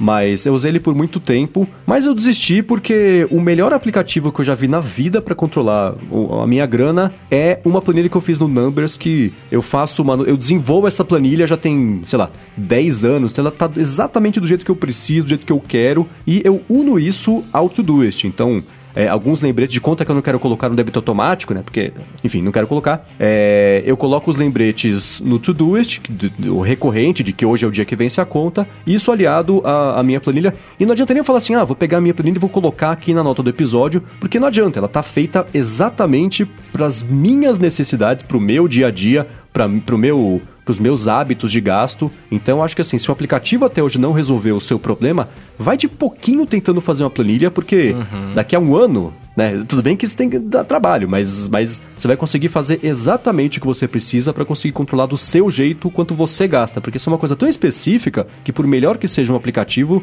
a não ser que seja o Finances, vai saber, né? É, ele, ele dificilmente vai conseguir dar conta de tudo que você precisa. Então, se, É, se eu ou- dependesse só de aplicativo, eu dificilmente conseguiria acompanhar tão bem os meus gastos e até guardar dinheiro é, da forma que eu busco, pelo menos guardar, do que com a planilha que eu fiz eu mesmo com as minhas próprias patas e choro e suor aqui. Eu quero saber se você tem uma, uma coluna para Dry Martini específica. Tem, ela chama coluna do cartão de crédito. Planilha é bom para planejamento, né? Aquela coisa de para longo prazo. E os aplicativos, né? É, é bacana para coisa, as miudezas ali do, do, do dia a dia. Tem um- uma tendência nos aplicativos brasileiros que é pistolar o código. O código da Receita ali, do, do- do- da Secretaria de Fazenda, sei lá qual é. Que é do, do município, do estado. E alguns estão funcionando bem. Aí ele já cadastra, já pega o item, já pega o valor, poupa o trabalho, não precisa conectar numa conta bancária e poupa o trabalho da, da digitação sem ter que fazer um OCR, né? Um reconhecimento ótico. Pega só pelo, pelo código, vai lá na internet, vê o que, que você comprou e, e cadastra. Isso é assumindo que você pega a notinha, né? Nos Sim, sim. lugares. Que eu jogo fora. É, mas assim, na verdade eu falo pro, pro caixa, ó, pode reciclar aí. É, mas tem um detalhe também importante que é aquele lance meio do, do gym membership, né? Do, do você entrar para uma academia. Não adianta você baixar um app de finanças e, e não usar, né? É, tem que ter o hábito. Então, a dica que fica, assim, eu, eu, por exemplo, tenho um lembrete, todo sábado de tarde, não lembro o horário exato, ele me avisa, ó, tá na hora de atualizar o, o Finances. Aí eu abro, eu abro conta por conta no, no- nos aplicativos e vejo se tá batendo ali no Finances, porque às vezes eu esqueço de cadastrar alguma coisa, às vezes tem alguma coisa automática que foi debitada e eu esqueci de cadastrar. Então, todo sábado eu vou lá e, e atualizo tudo. Atualizo, eu cadastro também contas de investimento, aí vou lá, vejo o que rendeu ou que não rendeu e atualizo também. Então, eu sou bem nerd com isso aí. Eu- então, toda, toda, toda semana eu atualizo tudo.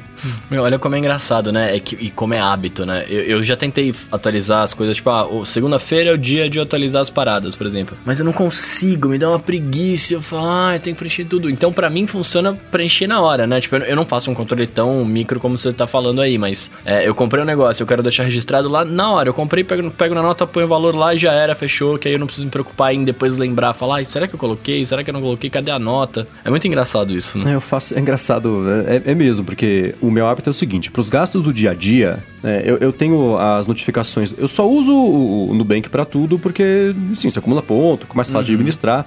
Então eu uso o cartão de crédito como se fosse minha conta de débito. Eu não gasto mais do que eu posso só pra colocar no cartão, porque aí né, Aham. é assim que, que dá problema na vida.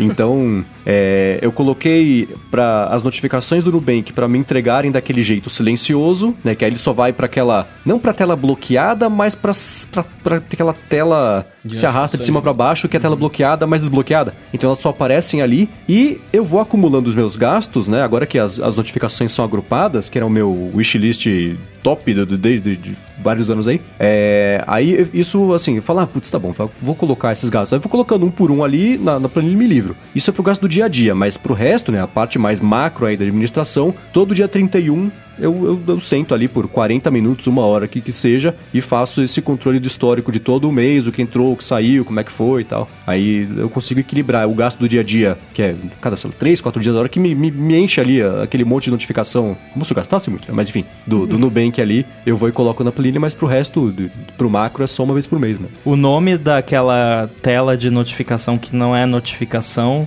que você falou é cover sheet. É, como é que será em português, né? Da tela de cobertura, sei lá. Cover sheet, a cobertura de. de... É o, é, o, é o lençol, o sob, sob lençol. sei lá. É a colcha É a do iOS. A colcha. Grandes mentes pensam parecido. Muito bem. Vamos seguir aqui. A pergunta é a seguinte, agora do Gustavo Melo, que falou que migrou do iOS para Android e queria saber qual que é o melhor substituto no Android para o Workflow, né? Que tem no, no iOS, que agora é o, o atalhos da Siri. Ele falou que testou o Trigger, que é simples, mas muito básico, e testou o Tasker, que para ele foi completo, mas muito complexo. Então vocês conhecem algum que fique nesse meio termo aí para o mundo Android de automação? Ô, Gustavo. Eu achava que tudo que tem no iOS já tinha antes no Android. Aparentemente esse é o que falta.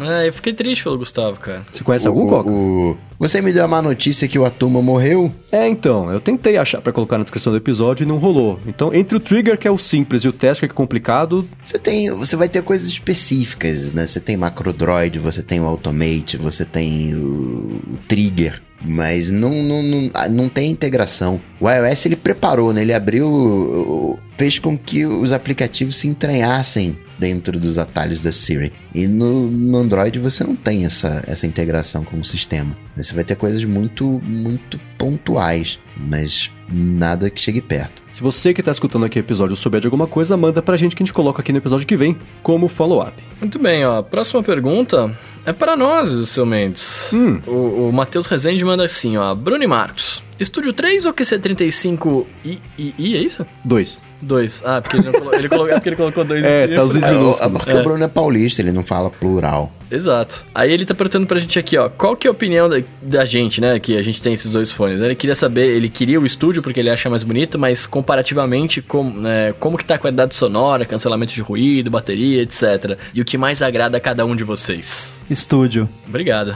Olha?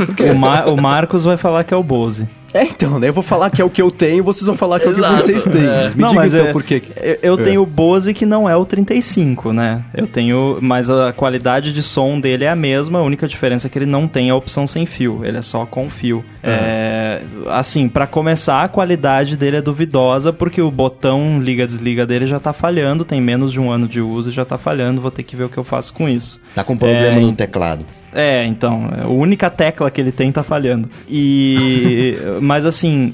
é- é- Aí é aquela coisa, depende do seu uso. Eu, Tipo, eu gosto, eu uso muito o, o Studio 3 pra ouvir música. Pra gravar podcast, eu prefiro o Bose, porque ele é mais. O som dele é mais natural.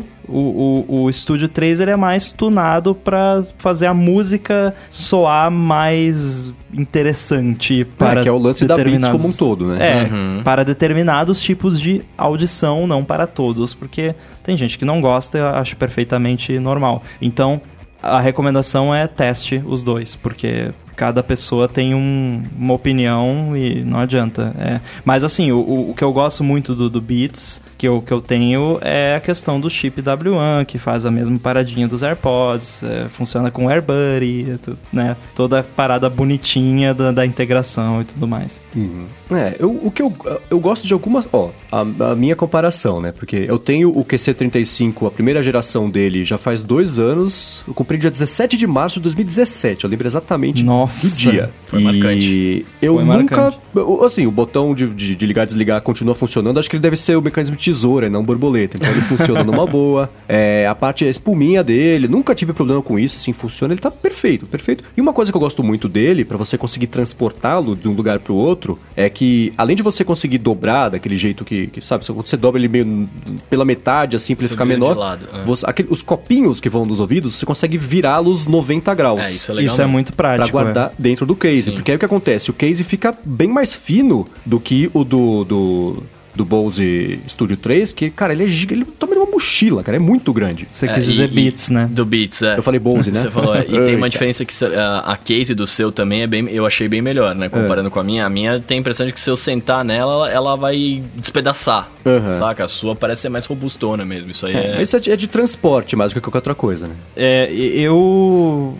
Eu não me lembro exatamente como é que é o case do Beats. Acho que ele é, ele é mole, né? Pelo menos o meu é. Não é ele não é um hard case, ele é um, uma Ele tá pochetezinha. no meio assim. do caminho. Ele tá no meio do caminho, ele é duro, mas ele é fino. Sim. Saca? Por isso que eu falei, parece que ele quebra. Se você... Não, falando do Bose, não do, não do Beats. Ah, do Bose. Ah, não, é, ele, ele é mais. Me pareceu mais robusto do que o do, do da Beats. É, é porque acho que o que você tem, é, o que você tem, ele vem num saquinho, é. É, o do Mendes, ele é num case mesmo. Eu Ah, tive não, um, é um outro da, case. um outro da Bose que vinha num saquinho também, eu fiquei chateado, inclusive. Mas, Mas pra, assim, pra mim tanto faz, porque, quer dizer, no meu caso não, porque o meu é nesse saquinho, né? Mas se fosse um hard case pra ambos, é, realmente o, o do Beats, ele é meio, é um- parece um ovo, assim, é uma parada meio, meio gordinha. É, mas ele vem com aquele ganchinho e o que eu faço é, eu deixo pendurado do lado de fora da minha mochila. Aliás, muito obrigado, Marcos, pela recomendação da é Nordweg, né? É, É muito boa. só faz coisas bonitas. Fantástica, bonita. E ela tem um ganchinho no lado que eu consigo perfeitamente pendurar. Então, quando eu vou viajar, quando eu tô andando por aí, fica pendurado. Os meus colegas que são do Rio de Janeiro olharam pra mim e falaram: "Você- Você anda por aí com o fone da Beats pendurado na mochila? Você é maluco? Eu falei: Não, eu, eu não estou no Rio de Janeiro. Justo. Mas é, é, assim, é, o, o, o fone da, da, da Bose, ele tem cancelamento de ruído ou isolamento de ruído? Cancelamento ativo de ruído. Ele fica procurando de onde estão vindo as frequências e quais são elas e contra-ataca as frequências na direção certa para eliminá-las da sua vida. exato. É, o, o que eu tenho, mesmo ele não sendo o sem fio, tem a mesma função também. Sim, que isso é muito bacana. É, é, é assim, cara, os dois fones eles vão ter a mesma faixa de preço, se não me engano, é, é 350 dólares, né? É, acho que é, eles estão na, tão na, tão na- Porque eu comprei recentemente, acho que era isso, né? Porque eu Pode comprar o, o Surface, que tá baratinho agora. É, tá com desconto da Microsoft. Eu nunca testei, mas. Aí você eu- bota na orelha. É, o, o, o grande lance é você. É você pensar. É, é- é- cara, se você tiver a oportunidade de testar os dois fones, testa pra ver o que, que você acha mais legal, né? De, no sentido de, de qualidade de som e tal. Eu posso falar pelo da Beats que é o que eu tenho, eu gosto muito, eu acho a qualidade de som muito boa. Eu só uso ele pra ouvir música, não uso pra mais nada, então não posso falar se ah, pra podcast, pra editar e tudo mais, porque eu tenho um fone específico pra edição da, da Shure lá. E, e uma coisa bacana dele é que pra mim tá me ajudando bastante. Você perguntou de bateria, a bateria dele tá durando muito, mas ele é, a minha- novo. a, do, a do meu, a do QC35, assim, eu não enche as duas mãos as- a quantidade de vezes que eu recarreguei até hoje. É, assim, eu, eu, eu uso ele todo dia enquanto eu tô. Enquanto eu tô trabalhando em coisas que não são gravando, né? Então, tipo, eu carrego ele uma vez por semana, saca? E quando eu vou carregar, se, se ele tá com a bateria baixa, ele tem um negócio de carregamento rápido que acho que em 10 minutos ele carrega por 3 horas.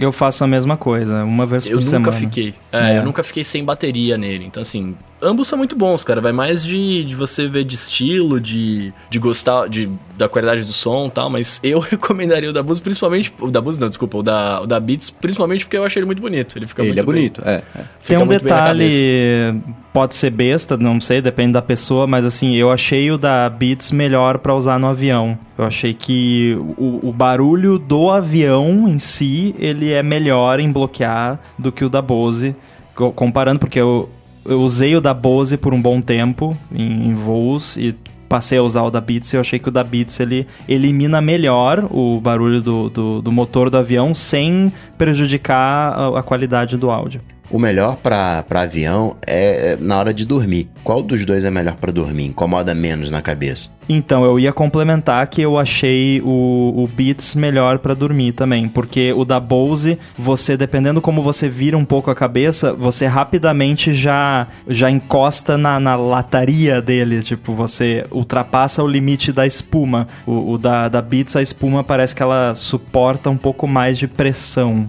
Não sei se dá Então, pra tem entender. algumas. é, é, assim, quando eu testei o, o, o do Bruno, eu, testei, eu não testei muito, eu testei rapidinho e eu tive a impressão de que o cancelamento de ruído do, do da Bose era um pouco melhor. né? Não era uma diferença enorme, mas, mas enfim, eu, eu, eu acho pode ser feito placebo ou não, pode ser eu querendo validar minha própria escolha de vida, mas eu achei que, que o, o, o que eu, o que eu tinha era melhor. Escolha de É. vida, você pode ver que a gente valoriza o fone de ouvido. É importante, o fone é uma coisa importante. Não, não, já tá 25 minutos para responder aí. Não.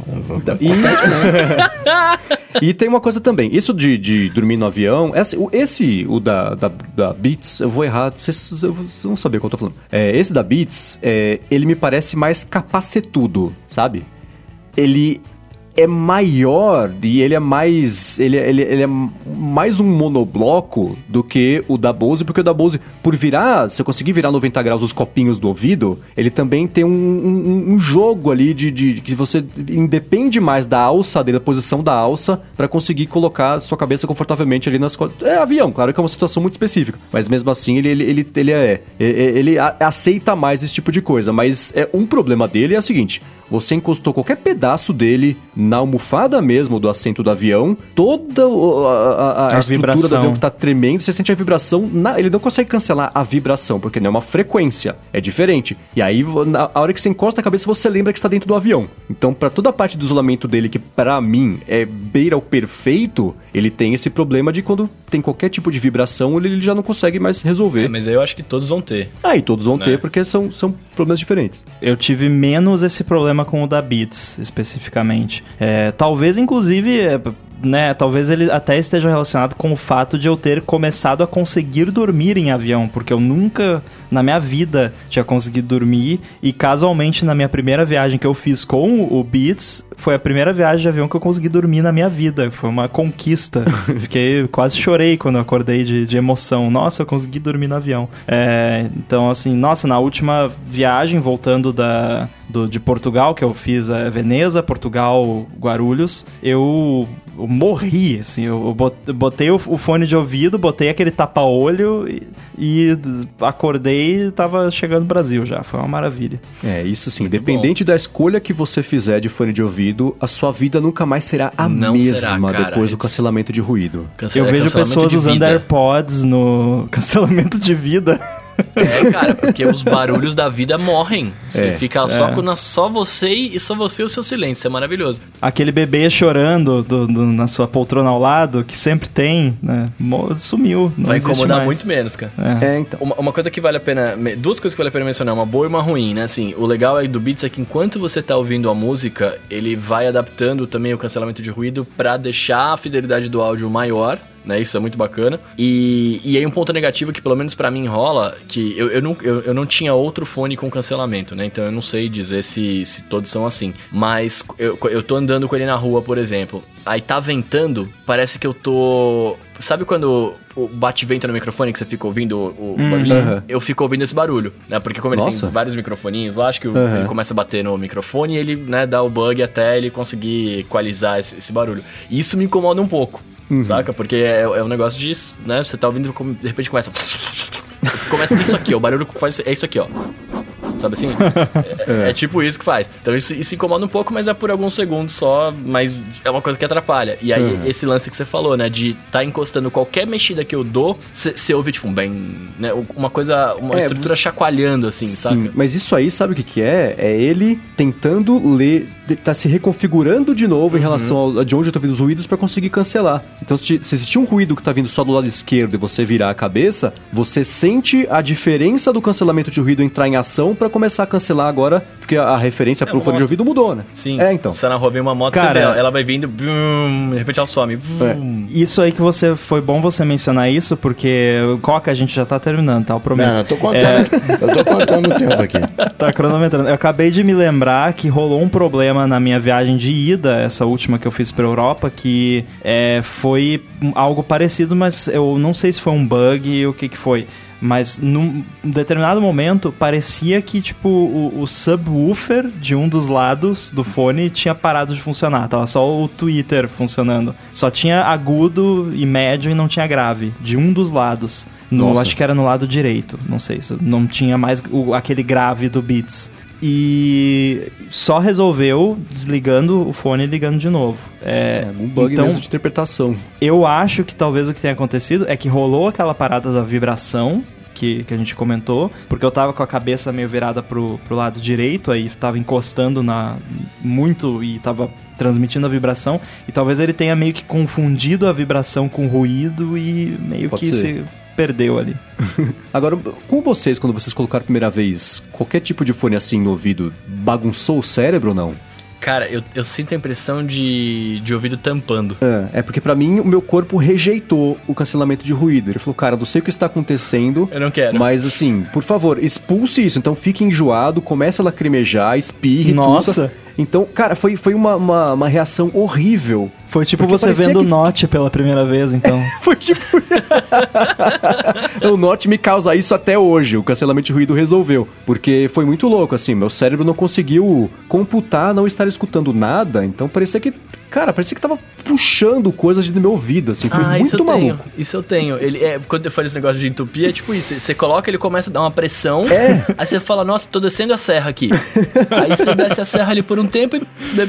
repente Meus olhos normal. lacrimejavam, cara. Não, era, era colocar, ele começava a lacrimejar e aí. Isso deve eu fazer falei, um bem. É, Ó, né? quem, ó, quem tá fazer um ouvindo, bem, não, rapaz. Não se esqueçam que o Marcos é o Mr. Faniquito, né? Então É, tem- ele não é referência pra esse tipo de coisa. Assim, eu fui de boa, mas, mas é que. Mas passou. O, o É. ponto é que, que passou, entendeu? Mas é, e eu sei que tem gente que não consegue usar por causa disso. E quando eu coloquei, eu falei, cara, danou-se, eu nunca vou conseguir usar um negócio desse. Vou viver no mundo de barulho pra sempre. Mas não. Passou e hoje eu uso e, e eu queria conseguir. Eu espero que isso no futuro próximo exista. Cancelamento de ruído ambiente. Achei que Por você ia falar isso- cancelamento de note. Nossa, podia ter. hein? Isso já tá acontecendo aos poucos. Mas às vezes eu tô deitado, né? Vou dormir. Aí tem algum. Cara, o ar-condicionado do prédio da frente, o cara tem um negócio que faz uma frequência lá. A hora que você começa a prestar atenção nisso, eu, pelo menos, não consigo desprestar atenção. E aí eu passo um tempão querendo. "Ah, Desliga esse negócio. Cara, eu tenho um Então problema queria- gravíssimo com barulhos repetitivos. É, tinha uma vez que tinha alguma coisa em algum lugar, mas não era no, no meu apartamento, que exatamente, a mais ou menos a cada 30 segundos fazia pi. É- mas era, era lá longe, lá longe. Mas, tipo, o meu cérebro sintonizou naquilo de uma É, maneira, eu não consegui dormir, cara. Eu, eu tava arrancando os cabelos já. Quando se sintoniza assim, é um pro... então eu queria ter, assim, eu imagino um sistema que vai ter microfones e caixas de som espalhados pelo quarto pra conseguir disparar frequências pra combater o que tá vindo de fora e conseguir cancelar o ruído do ambiente. Nossa, quer uma sala de silêncio? é Eu isso? quero uma, sa- eu quero que o meu quarto tenha cancelamento de ruído. Imagina que perfeito você ter o, o, o efeito do cancelamento de ruído do fone de ouvido, só que sem estar com fone de ouvido. Nossa, você vai derreter, Cara. mano, quando você entra nesse quarto. Você pôs o fone, você chorou, imagina que você nesse né? quarto. É. Esse, esse fone com cancelamento é tão tretado porque tem gente que nunca dormiu em avião dormindo. Desliga o sistema nervoso de tal maneira, estraga e apaga assim, nocaute, dorme. Perigoso isso É aí. porque a- arrancou o meu hipocampo pelo ouvido. Na verdade, é, já, já tentaram fazer isso, Marcos. Teve um Kickstarter de uma parada dessa aí, mas flopou. Ah. Que era, era uma Ah. paradinha que você grudava no vidro. Tipo, a ideia era que as paredes do- do- dos lugares, ah, elas conseguem isolar relativamente bem. O problema é a janela, que geralmente é um vidro, né? Geralmente tem um Uhum. vidro. A ideia era que você fecharia os, os vidros todos, colocaria, era tipo uma chupetinha que você colocava lá, e ele fazia a vibração contrária do que estava vindo de fora pra fazer, tipo, esse cancelamento. Mas aí falaram Nossa, que. exatamente isso que eu quero. É, falaram que era scam, que não. Parece que não era real, não. Não funcionava Putz. direito. Tem que esperar uns anos. Cara, eu fico imaginando o passarinho passando na frente do prédio e caindo, assim, porque, tipo, ele vai, vai passar ali, vai ter a frequência voltando. O cancelamento de passarinho. Nossa, cara. que- Vai fazer sucesso em. Veneza. Tá precisando. Bom, vamos lá. Ah, um- última coisa importante, hein? Ó, isso, é importante de verdade. Ó, seguinte. Quiet Comfort 35.2 tem o Google Assistente, acho que o Alexa, e o Studio 3 você vai ter a Siri. Então depende disso também pra ver se você quer passar Ele- mais ou menos estresse em relação tem, à vida. ele tem embutido, é isso? Não, ele não tem o chip W1? Eu tô louco. Não, não, tô W2, falando sei lá. no- no- S1, É, sei lá. tem o falando W1, no- no mas não 35. tem o. Ah, não. não. tem o, a- o alô coisinha. Ah, então tá. Mas enfim, um você consegue chamar a Siri e outro você consegue chamar o assistente. Aí você Não, mas o não chama fazer. Siri. Você vai usar, ouve música, não precisa É. falar com ela. Bom, E depois de meia hora falando sobre fone, 38 alunos ADTs cortados, o Michael Sato falando sobre substituição de texto, né, os deles simplesmente sumiram. Chegou a desligar o iPhone uma vez, não adiantou, ele não fez o logout no iCloud. Depois de algumas horas tentou usar de novo e estava funcionando. Vocês já viram alguma coisa assim? Mais rápido dessa vez, por favor. Cara, a coisa mais normal do inteiro. mundo, né? É. Mas se bem que recentemente ele tá mais estável. Eu lembro que ah, ah, quando eles mudaram a- a- o sincronismo, era bem mais sofrido. Eles migraram pro CloudKit no macOS 10.12, 10.13, acho que foi, que mudou pro CloudKit, que é o que faz todo o sincronismo da Apple atualmente e é bem melhor do que tu- todo o resto que era antes que não funcionava e por algum motivo essa parte da, do, do, do text replacement ainda não tá 100%. É que é, é- é que é teclado, né? Puta que pronto. É, tem um problema com o teclado. Estação ali, teclado da. É, é o Cloud Kit com o mecanismo borboleta, aí não tá funcionando. Mas pra falar, pra mim, neste momento, não tá funcionando o, teclo, o Atari no Mac e no iOS tá. E se eu, se, se- se eu der um reboot no Mac, vai voltar a funcionar. Mas tem hora que ele para mesmo. Então, assim, se tem uma coisa que você pode ter certeza e pode confiar, é que esse negócio vai quebrar e vai parar de funcionar sem explicação e vai voltar a funcionar também sem explicação. Cara, eu acho que deve estar ligado o modo demo WWDC nos meus devices, porque eu, eu, eu já fiz o teste que tinha uma época que tava todo mundo reclamando no Twitter, ah, esse negócio não funciona, não sei o que e tal. Eu fui testar pra ver, né? Porque até porque eu queria meio que debugar e tentar descobrir por que que não funcionava. Cara, eu abri no meu Mac, cadastrei uma parada, abri o, o iPhone, digitei na hora, na, instantâneo, já sincronizou. E hoje em dia eu, te- eu não tenho muitos, talvez seja por isso, né? Eu, eu tenho alguns, devo ter, sei lá, uns 15, digamos assim, que eu uso com frequência. Funciona sempre. Então, eu acho que eu dei sorte nesse caso. Não dei sorte com Hangouts. Segundo a Apple, só uma pequena parcela dos usuários em, encontra esse problema. Só uma pequena parcela dos usuários funciona. Muito bem, pra gente finalizar então aqui os alunos do DTs, o Matheus Guimarães, ele tá perguntando assim, né? Quando sair o iPhone 11R, será que a Apple vai reduzir o preço do 10R pra 649/699 ou tira de linha igual fez o iPhone X, é, para não concorrer consigo mesmo? É, boa pergunta. Talvez eles deixem e aumentem o preço do, do, X, do 11R, né? Eu acho que essa Apple atual tudo é possível, né? Especialmente no momento em que ela tá precisando vender mais telefones, porque deu uma estabilizada. É, é, é um dos primeiros anos que é difícil você tentar prever qualquer Sim. tipo de coisa desse tipo, porque assim, pode ser que ela só diminua o preço, porque aí vai ter mais uma opção, porque ela nunca teve tanta opção na vida de iPhone vendendo quanto tem agora. Pode deixar mais ainda, ou pode ser que o iPhone que vem seja mais caro e vai tirar de linha esse, aí volta a vender o 10, né?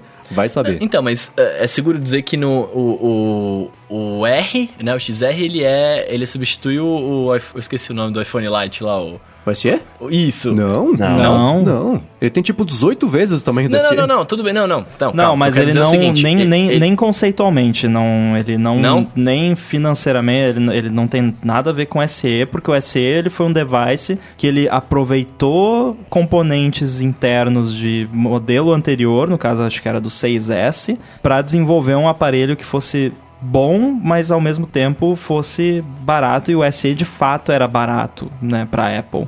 O 10R não é barato nem, nem em termos de Apple, é um flagship, é um iPhone caro e, e bom, na minha opinião também. Então, é assim, não, não que o SE não fosse bom, é bom até hoje, mas assim, não, ele não, não tá no pé do SE, não, não tem nada a ver. Eu tenho a impressão que o 10R vendeu menos do que a Apple esperava. Você tem essa Você, impressão ou não? você tem? Eu acho que sim. Eu acho que sim. É, Eu acho que vendeu menos, sim.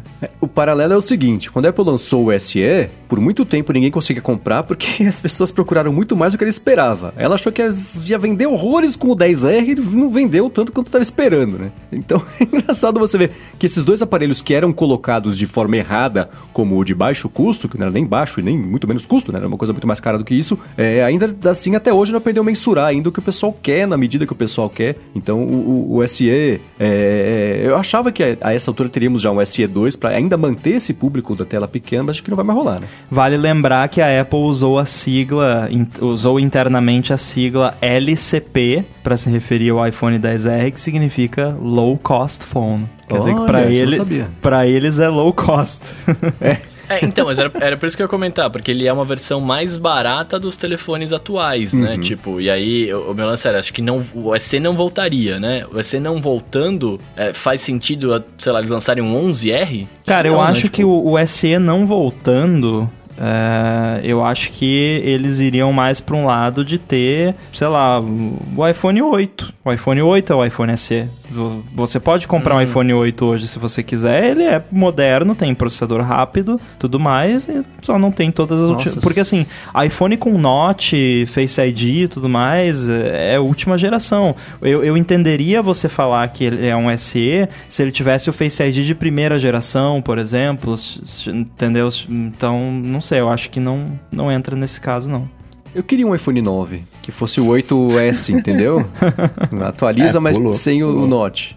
Hoje a Apple vende quatro iPhones, né? O 10S, o 10R, o 8 e o 7. Então, atualizando, a gente pode imaginar que cai o 7, né? E, e É. vai ficar três aparelhos, vai ficar quatro sendo vendidos. Mas isso oficial, porque assim, você vai pra China e tá vendendo, tá vendendo o 5S, na Índia no tá Brasil o 6 também, se Plus. você procurar, É. você acha qualquer modelo.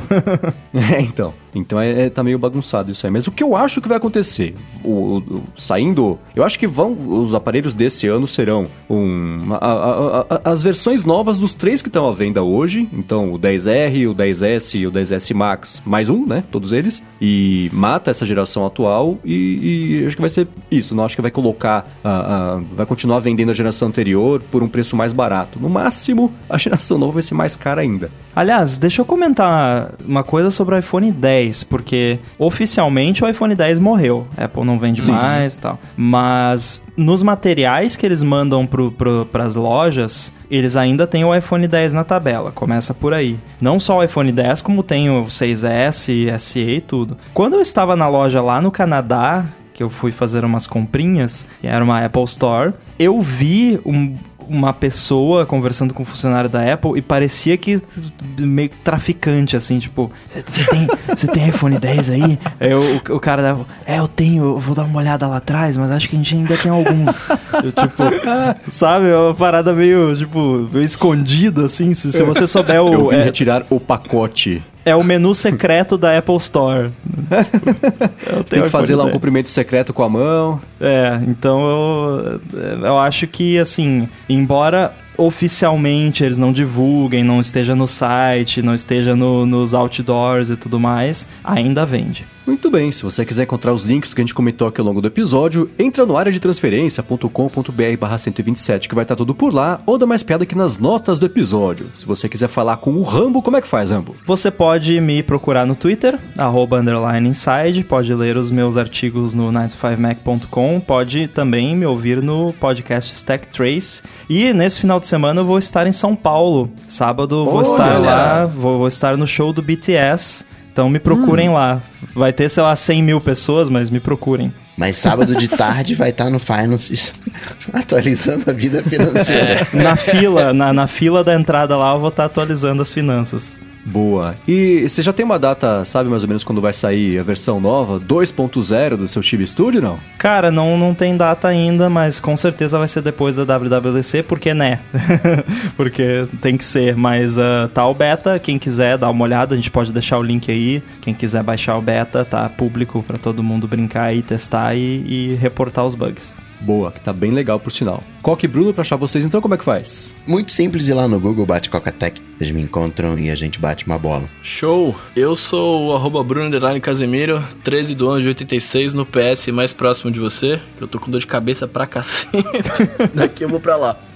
Muito bem, eu sou MVC Mendes no Twitter, apresento Loop Matinal, podcast diário de segunda a sexta aqui do Loop Infinito, e também apareço de vez em quando lá no Loop Infinito, canal do, do YouTube, né? Apareci essa semana fazendo a cobertura do evento da Xiaomi, pra quem viu lá o vídeo ficou divertido. E é só. Ah, claro, agradecer primeiro, né? Também é Eduardo Garcia aqui pela edição do podcast, né? Toda semana mata no peito e chuta pro gol aqui, e também pro pessoal que nos apoia no apoia.se barra área de transferência. Obrigado a vocês que nos ajudam aqui a publicar o podcast semana a semana. E é isso aí, né? Tudo de posto, a gente volta na semana que vem. Falou. Valeu! Falou, tchau, tchau.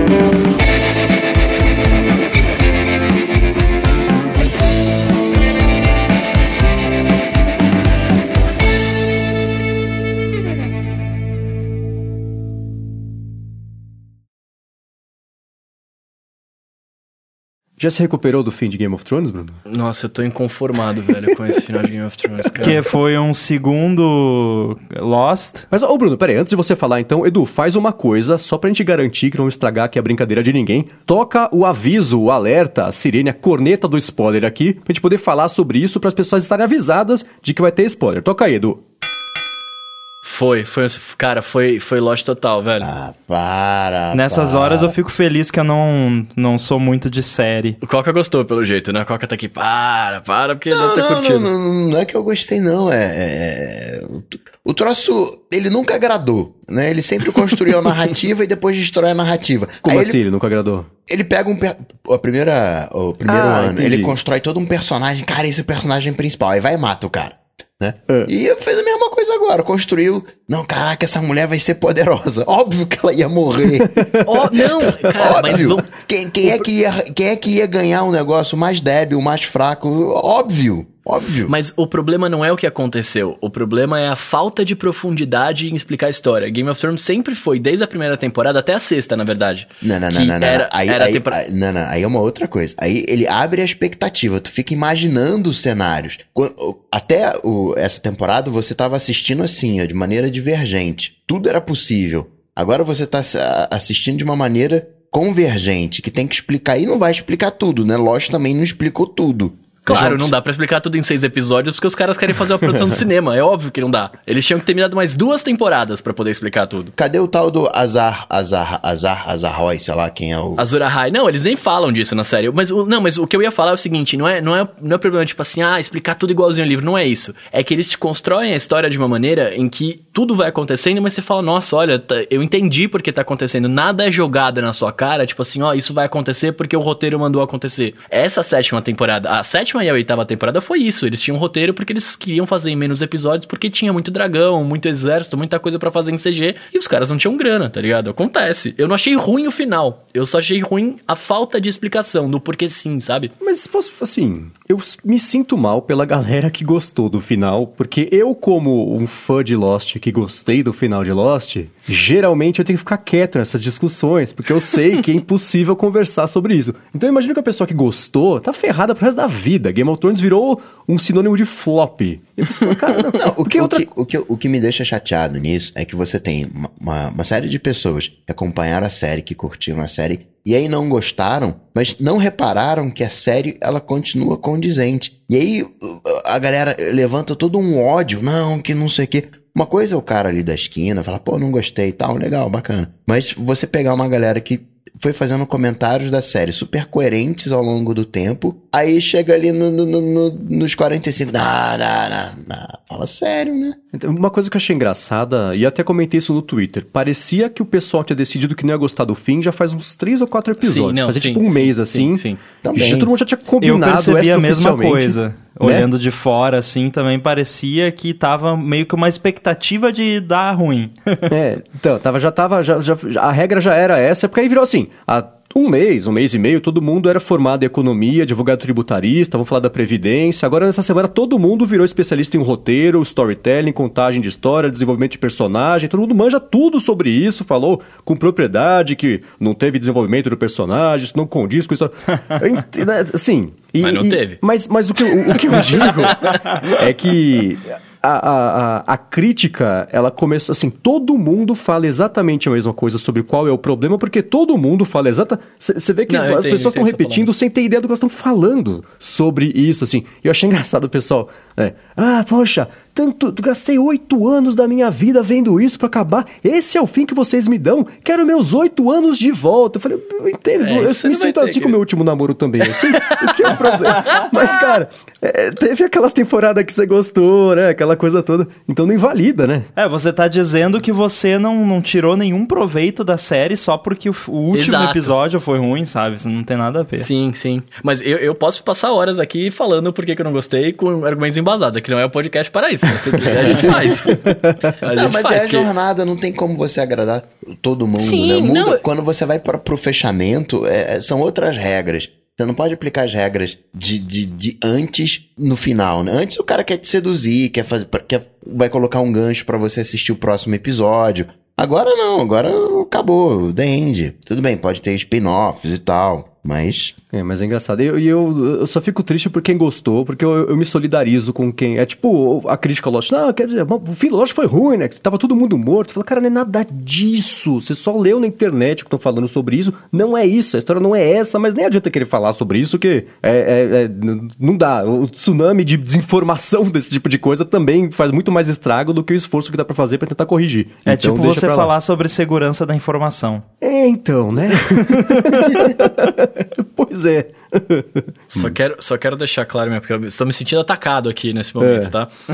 Por quê? Por mim? Sim, por você. Mas, ó, eu quero deixar claro aqui. Eu não achei o final ruim. Aham. Eu achei que o desenvolvimento da parada me levou para o final, mas não foi muito bem explicado. Ok, beleza, é assim, foi o que me deram, tal, assisti, gostei, chorei, fiquei feliz, é nóis. Mas eu gostaria de mais episódios para explicar mais coisas, é só isso. Aham. É, mas quando a série minha é boa, a gente é quer mais episódios, né? Não tem jeito. O, o, o, o, autor falou que perguntaram pra ele, né? E aí, gostou ou não gostou? Como é que vai ser o final do livro? Aí ele falou assim: Olha, o final vai ser assim, não, sim, não. Então, metade do final vai ser igual, a outra metade vai ser diferente. Então, não tá muito fora do que Você ele vê como imaginou. tava por Não, fora ele de Game of participou, ele participou do. do da, ele deu consultoria pra essa, pra, essa, pra série inteira. Até es- essas temporadas ele tava só de consultor, não tava de coautor, né? Mas ele falou o que ele queria que acontecesse. Então, tipo assim, o final foi baseado no que ele queria que acontecesse. Tá. Isso não tem muito o que fugir. Eu nem sabia que tinha alguém que usava cadeira de rodas em Game of Thrones.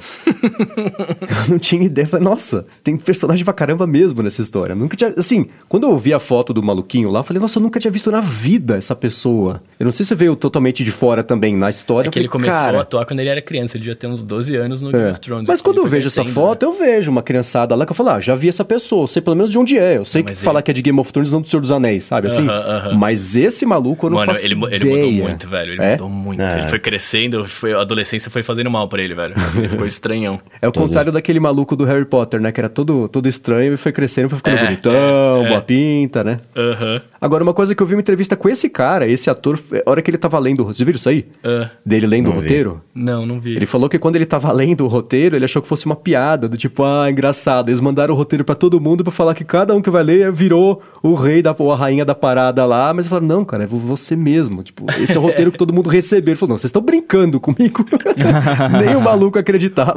Esse, esse mesmo moleque aí, ele é totalmente míope, né? E na É. série ele não usa óculos, até porque não existe óculos, né? É. E aí a cara dele na série, quando você olha, é uma cara de meio perdido, assim, meio de tentando enxergar longe, porque de fato ele não tá vendo nada. Uhum. Isso E é ele fica- verdade. é, e ele fica tentando enxergar a galera. Então, tipo, a galera fala com ele, ele fica com uma cara meio blasé, assim, tipo, fala Mas um não negócio. tinha como e- usar lente? Ah, eu não sei se ele não gosta, não sei qual que, é, qual que é a pegada, mas ele tá sem óculos, ele não enxerga nada, nada. É. Então você olha pra cara dele e aí quando você sabe disso, você olha e fala, mano, o moleque não tá enxergando nada Nossa, fazendo Mas isso é que nem o Jeff Bridges no, no filme do Lebowski, que tem um monte de cena que ele fica fumando baseado, né? Antes de gravar, ele pegava e apertava os olhos assim, ficava com o olho fechado apertando. A hora que abriu o olho, tava todo embaçado, ele conseguia atuar como se ele tivesse chapado. então ele fazia força, espremia os olhos também, fica aquela cara assim que ele faz durante o filme, pra conseguir atuar melhor no personagem sem enxergar direito. Então o Bruno reprovou o fim de Game of Thrones. Eu reprovei, cara. Você não gostou do cara como rei? Não, eu- mano, eu, eu, eu gostei. Eu, eu- eu, achei interessante o,